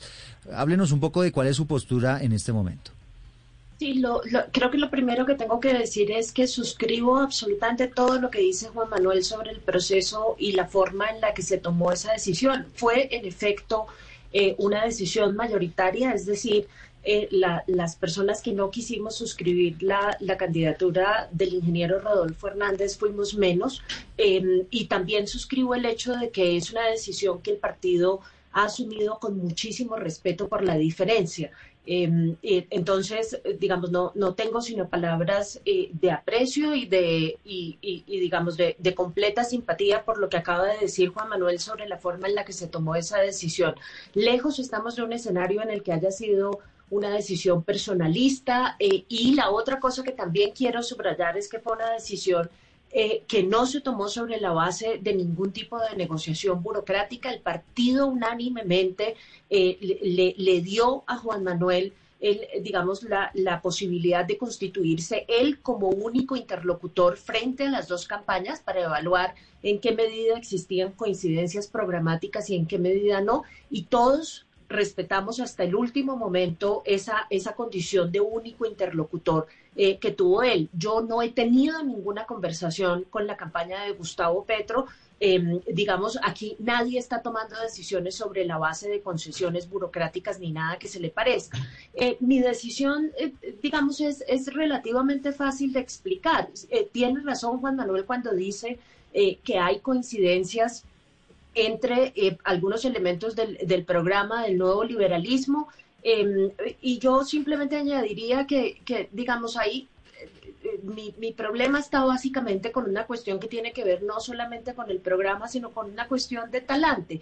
Em, yo, digamos, tengo tres temas que fueron los tres temas que traté de mover más sistemáticamente cuando fui candidata al Senado, que eran el tema de la igualdad eh, de las mujeres y su participación en política, el tema de la, la, política exterior, que obviamente era como un tema natural para mí, y el tema del el fortalecimiento de las instituciones y el respeto al Estado de Derecho. Em, y, lo dije yo creo, profesora, que, es importante. Termino rápidamente con esto. No estoy 100% cómoda con las posiciones que han asumido en esas tres, en esos tres escenarios eh, tampoco en la campaña de Gustavo Petro. Eh, lo reitero nuevamente, eh, me siento menos incómoda de lo que eventualmente me sentiría en la campaña del ingeniero Rodolfo Hernández, pero, pero mi lugar natural era el nuevo liberalismo y las posiciones que había asumido programáticamente alrededor de esos tres temas. ¿No, ¿No consideraron ustedes dentro del nuevo liberalismo, profesor Aborda, que de pronto era un riesgo para ustedes que están consolidando un partido político que usted, digamos que con todo, con toda su experiencia, trató también de, traer esas ideas de que hay que fortalecer la democracia por medio de los partidos, de las instituciones, no, de, del consenso, pero dentro de un marco de, de Estado de Derecho? apoyar a un señor como el como Rodolfo Hernández y se lo pregunto porque ahorita escuchábamos al doctor Galán y nos decía que le preocupa el mesianismo de, de, del candidato Petro, pero pues yo me pregunto si, si no está viendo esos mismos rasgos, esas mismas características en Rodolfo Hernández y es una persona que ha dicho abiertamente que no quiere tener nada que ver con los partidos, que el Congreso no sirve para nada, que los políticos son un asco, que no se va a sentar nunca a negociar, que los va a exponer en la, en la plaza pública todas las mañanas y le votan no. Es ustedes como un partido en consolidación que ustedes querían cambiar esa forma y de pronto darle como un valor distinto pues a la democracia y al Estado no les preocupó a ellos internamente cuando tomaron esa decisión? ¿Usted cómo lo vio? Sin duda, Valeria, eso obviamente entró dentro de la discusión que tuvimos, pero hay una cosa que es muy importante tener en la cabeza y es que toda esa insatisfacción que está canalizando Rodolfo Hernández con la clase política, la clase política de este país se la tiene bien merecida, digamos yo. Yo, yo cuestiono mucho su posición frente al Estado de Derecho y frente a las normas, pero su discurso crítico frente a nuestra clase política, a pesar de que tengo diferencias con la forma en la que lo maneja, es un discurso que llegamos a, los colombianos a favorecer para llegar a la segunda vuelta con razones muy poderosas. Es un descuento tremendamente, es un descontento tremendamente legítimo. Entonces, digamos, en lo que yo no voy a incurrir es en descalificar ni la posición del nuevo liberalismo ni la candidatura de Rodolfo Hernández, porque yo sé de dónde está surgiendo ese, ese, ese descontento que tiene la gente. Eh, la responsabilidad de eso es en una muy buena parte de la clase política, clase política que además hay que decir pues en una parte está también en la candidatura de Gustavo Petro y eso a la gente le genera reparos, a mí me los genera. Eh, entonces, por eso insisto, lejos estoy de estar cómoda donde estoy, lejos creo que estamos todos los del centro en, en medio de este proceso porque estamos viéndonos obligados a escoger entre dos alternativas que para nosotros no son ideales desde ningún punto de vista, estamos transando demasiado, pero también entendemos que en este momento uno no se puede poner eh, maximalista porque eso es en lo que consiste en las segundas vueltas. Si, si nuestro candidato hubiera pasado en la segunda vuelta, otro sería el cantar. En este momento lo que tenemos que escoger es básicamente entre dos males el menos peor y ese es el escenario que tenemos. Unos creemos que es uno y el otro es el cree y los otros creemos que es otro. Creo que ese disenso, como lo decía Juan Manuel, es perfectamente esperable en un partido que se precia de ser pluralista, que se precia eh, de ser liberal y yo realmente aprecio muchísimo la forma en la que el partido eh, ha manejado este tema y ha respetado las diferencias eh, que hemos tenido eh, algunos de sus miembros con esta decisión. Pero entonces, doctor Fernando Posada, ex candidato a la Cámara por el Nuevo Liberalismo, de acuerdo con las palabras que nos está entregando su compañera, la profesora Sandra Borda, uno podría interpretar que el nuevo liberalismo se fue con Rodolfo Hernández básicamente por descarte, no porque en realidad esté representando las banderas del partido. Pues Eduardo, eh, lo, cierto es que una decisión de segunda vuelta, como la que hemos tenido que tomar en un escenario de esos, es una decisión donde nuestro candidato, a, quien apoyamos en la consulta presidencial, no llegó a la primera vuelta, que a quien apoyamos en la, en la primera vuelta no llegó a la segunda vuelta. Eh, estamos aquí en un escenario donde hay que escoger literalmente a quien en algo se parezca, unas tesis en las que creemos, pero que sobre todo es que no represente lo que más creemos que puede ser peligroso para Colombia en un escenario tremendamente difícil de tomar esa decisión, donde ambos candidatos tienen rasgos de los que hemos sido críticos en primera vuelta y antes de eso.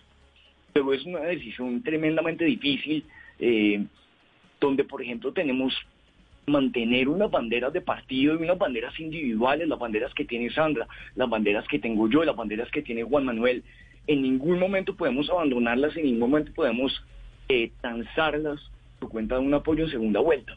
Hay que entender que el apoyo en segunda vuelta es sobre todo un asunto de, de pues, que tiene siempre una dosis de pragmatismo y de buscar pues en medio de todo qué es lo que más se parece, primero que todo al que uno más busca en los temas más esenciales y segundo pues también en los, que sea el candidato que menos represente los riesgos que uno cree que pueden llegar aquí en la segunda vuelta.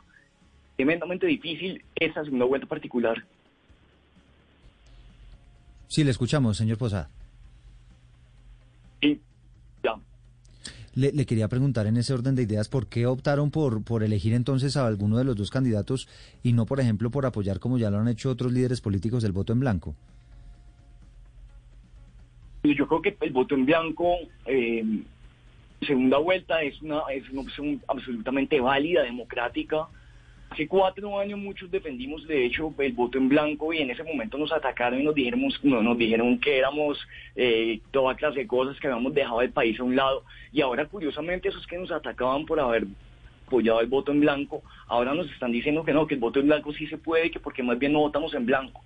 Yo respeto, como siempre, respetaba a la gente que vota en blanco. Esta vez creo que no votar en blanco, creo que esta vez hay, unos riesgos muy grandes que están ahí de por medio. Uno particular que me preocupa muchísimo, uno particular. Gustavo Petro por más de 10 años fue el máximo defensor a nivel nacional y quien introdujo la idea en el debate público de que en Colombia había que abrir una Asamblea Nacional Constituyente, una idea que abanderó hasta su campaña de 2018. A mí me sigue generando mucha preocupación esa idea de, de que hay que hacer una Asamblea Nacional Constituyente en Colombia. Misteriosamente abandonó esa, esa idea en campaña, pero fue quien introdujo ese debate a Colombia y quien lo defendió por más de 10 años. No creo en una constituyente, por ejemplo. Ese es uno de los temas que me llevó a tomar esa postura y que a varios de partido también. Doctora Borda, en la entrevista que, que le hacen a usted ayer, em, le quería leer un fragmento y pues que nos que profundice un poco en la parte que le voy a leer. Dice usted, eh, parte de lo que pasa es que la campaña de Petro hizo un trabajo muy eficiente a la hora de atacar al centro político, efectivamente logró convertirlo en una fuerza minoritaria, pero produjo un daño grande y mucho resentimiento. Exactamente cómo fue en su opinión y, qué tipo de resentimiento en su opinión eh, pues, le generó al centro, eso que usted explica en la, en la entrevista. Pues yo, mire, viendo la reacción a la decisión que tomó el nuevo liberalismo, me sostengo en ese punto. Yo creo que una cosa es manifestar los desacuerdos desde el punto de vista político y programático. Por ejemplo, Juan Manuel lo acaba de hacer con el tema de Venezuela y, con el tema de la explotación de petróleo. Y otra cosa muy distinta es eh, es, digamos, apegarse al insulto y a la descalificación personal y acabar con el carácter de una persona a punta de ataques eh, como una forma de estrategia política. Yo no, yo no apruebo esa forma de hacer política. Eh, y, lo repito hoy, yo, el que yo esté en este momento, que haya tomado la decisión de votar por Gustavo Petro, no es de ninguna forma una aprobación a esa forma de hacer política. Tal como lo dije ayer, en esa entrevista que usted cita, tengo muchísimos reparos con esa campaña y tal vez uno de los, de, los reparos más grandes que tengo es el tratamiento que le dan a las personas que tienen digamos, ideas o que tienen posiciones políticas distintas a las de ellos. Eh, y me preocupa no por sensibilidad, eh, me preocupa simple y sencillamente porque el, el, desarrollo de ese tipo de talante, cuando se es gobierno, es lo que lleva a descalificar y a cerrarle los espacios de participación política a la oposición.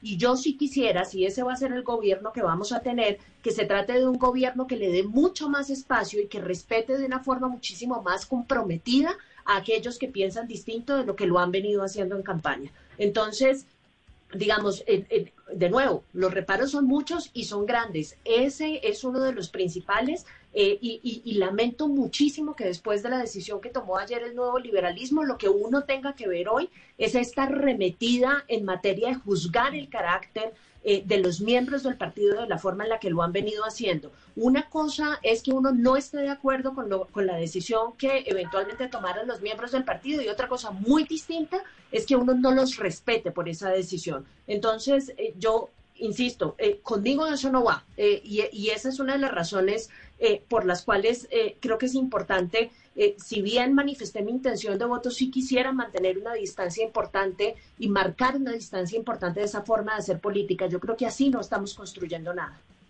Eh, profesora Borda, yo quiero aprovechar pues que usted está acá porque hay una columna de hoy que está como en el centro de la discusión y también es como, digamos, uno de los vacíos eh, que se nota en la política de Hernández y es eh, su política exterior. Hoy hay una columna que ha sido muy comentada de María Ángela Holguín y yo quiero aprovechar para preguntarle a usted sobre su visión de esa austeridad que eh, propone, por ejemplo, cerrar eh, algunas embajadas y, bueno, y, etcétera, todo, todo lo que se está discutiendo hoy sobre política exterior.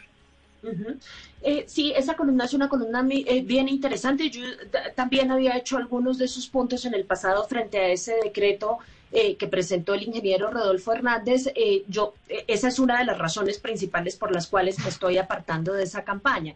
yo entiendo que la lógica política de la campaña de Rodolfo Hernández es la de castigar a la clase política. y entiendo por qué lo está haciendo y entiendo por qué la gente quiere que eso suceda. El problema es que ese castigo puede tener consecuencias en materia de política pública tremendamente nefastas. Entonces, claro, le está pegando al ideario de la gente de acuerdo con el cual nuestra clase política se apropia de las embajadas, se va a pasar la buena, se va a dar vacaciones y no hace un trabajo eficiente en materia de política exterior. Y eso es parcialmente cierto. El problema es que la solución no puede consistir en botar el bebé con la tina del agua porque el, problema que tenemos cuando cerramos todas las embajadas es que, ya lo intentamos en el pasado, es que estamos condenando al país a un aislamiento tremendamente costoso en un mundo en donde ya nadie se puede aislar.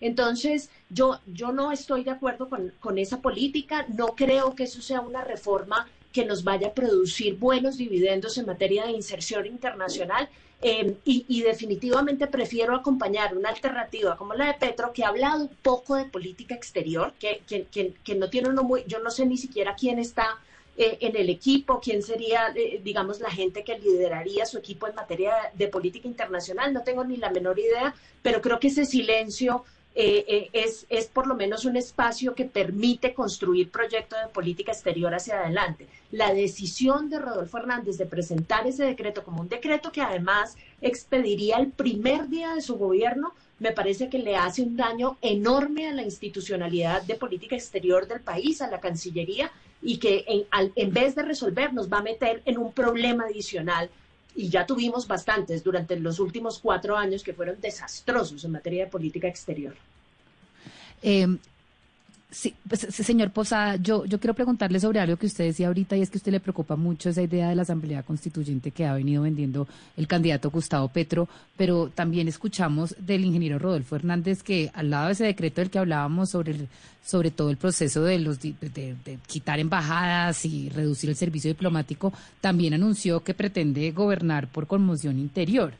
Yo, no le, yo le pregunto a usted si usted está preocupado por la democracia y está preocupado por el Estado de Derecho, si eso no le preocupa y si eso no es un riesgo para ustedes como partido, que al final ustedes son el primer partido institucional de centro, que no es el Centro Democrático, que va a apoyar a Rodolfo Hernández. Eso simbólicamente va a tener un peso en el electorado. Si Rodolfo Hernández mañana decide eh, gobernar de una manera poco democrática, como puede llegar a pasar según ciertas propuestas que tiene, ¿ustedes cómo van a responder a esto?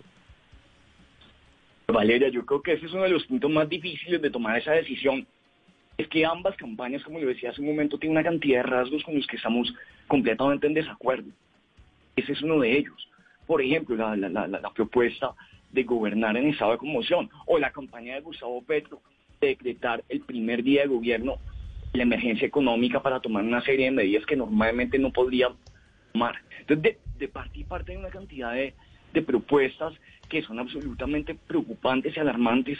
Creo yo, en la campaña de Rodolfo Hernández hay un poco más de espacio para construir un programa. Quizás es una de las razones por las que creo que terminamos tomando esta decisión. No porque no generen preocupación ese tipo de anuncios, tanto en una como en la otra campaña, sino porque qué tanto espacio tienen los partidos y qué tanto espacio tienen los liderazgos que lleguen para tener algún tipo de incidencia en esa propuesta. Pero repito lo que decía hace un momento, primero que todo, son cosas con las que jamás vamos a poder estar de acuerdo. Nos reservamos todo el derecho y toda la libertad a ser independientes. Un voto en segunda vuelta, al final de cuentas, es un voto diciendo, están estas dos únicas opciones, la nuestra no llegó a este lugar. Y nos toca entre A y B tomar una decisión y, por más dificultades que existan en ambas candidaturas, pues, pues votar por la que creemos que sea menos preocupante y donde sobre todo más espacio tenga una propuesta programática, dentro de lo cual obviamente está Valeria, pues el hecho de poder evitar que este tipo de medidas sean llevadas a cabo. A mí, por ejemplo, en ninguna manera me gusta la propuesta en materia de diplomacia, de reducir las embajadas y consulados de la campaña de Rodolfo Hernández. De ninguna manera me gusta la propuesta, por ejemplo, también de, decretar este, este estado de conmoción. Pero creo que quizás en esa campaña habría un poco más de espacio para darle un viraje y que esas cosas no pasen. Hmm, para, para, para debatir. Fernando Posada fue candidato a la Cámara por el Nuevo Liberalismo hablándonos sobre pues las ideas que los llevaron finalmente a declarar su apoyo al ingeniero Rodolfo Hernández. Doctor Posada, gracias por haber estado con nosotros. Eduardo, muchísimas gracias por, por la invitación. Un saludo a toda la mesa y a la audiencia esta tarde. Bueno, profesora Sandra Borda, también a usted un gusto saludarla, investigadora de la Universidad de los Andes. No está de acuerdo con esa adhesión del nuevo liberalismo. Ya eh, nos está contando pues que va a votar por el candidato Gustavo Petro y pues el mayor de los éxitos, profesora. Eduardo, muchísimas gracias. Un placer conversar con, con, la mesa. Un saludo a todos y por supuesto a Fernando y a la audiencia. Muchísimas gracias a ustedes por habernos eh, atendido en este mediodía con este tema central. Queríamos entender y llegar al fondo del asunto de cuáles fueron las razones, los argumentos de varios sectores del nuevo liberalismo que efectivamente decidieron apoyar al ingeniero Rodolfo Hernández. Sebastián, se volvió viral un mensaje de la primera línea. Esto es un mensaje publicado el 31 de mayo en la noche. Dice ese mensaje lo siguiente. Yo voto por el pacto histórico. Nos vemos el 19 de junio en el Parque de la Resistencia, hora 4 de la tarde, ya sea para celebrar la victoria del pueblo o ya sea para organizar lo que sería la revolución más, y ponen ahí pues la grosería, a nivel nacional. Nos vemos en las calles. Ante esta convocatoria se acaba de pronunciar el, el jefe de campaña de, eh, del jefe de debate de Gustavo Petro, que es el doctor Alfonso Prada. Dice lo siguiente, solo el llamado a la paz, no apoyamos nada diferente a la protesta pacífica, cualquier movilización que la sociedad civil convoque va a ser mirada con ojos constitucionales de respeto a los derechos de los demás solamente expresiones pacíficas vamos a convocar. Pues muy bien lo que dice el doctor Prada, un poco bajándole los humos a esta llamarada que diferentes sectores políticos del país han venido prendiendo, insinuando un fraude, insinuando que el Estado está inclinado para favorecer alguna candidatura y esto de varios colores políticos lo han hecho. Y ojalá, si el pacto, eh, pacto histórico perdiese por poco margen, pues tengamos paz ese día. Porque yo, yo, recuerdo mucho eh, las palabras de Gustavo Petro cuando perdió, que no sé si algún compañero recuerda exactamente por cuántos votos perdió, fue por un millón y medio de votos. Sí, no fueron muchos. Que dijo, estos cuatro años no son de, de oposición, sino de resistencia. Entonces, pierda quien pierda, pues que... Que, que, no abras estas ideas. Son las 12 del día, 58 minutos. Para nosotros un gusto haberlos acompañado. Ya viene Meridiano Blue.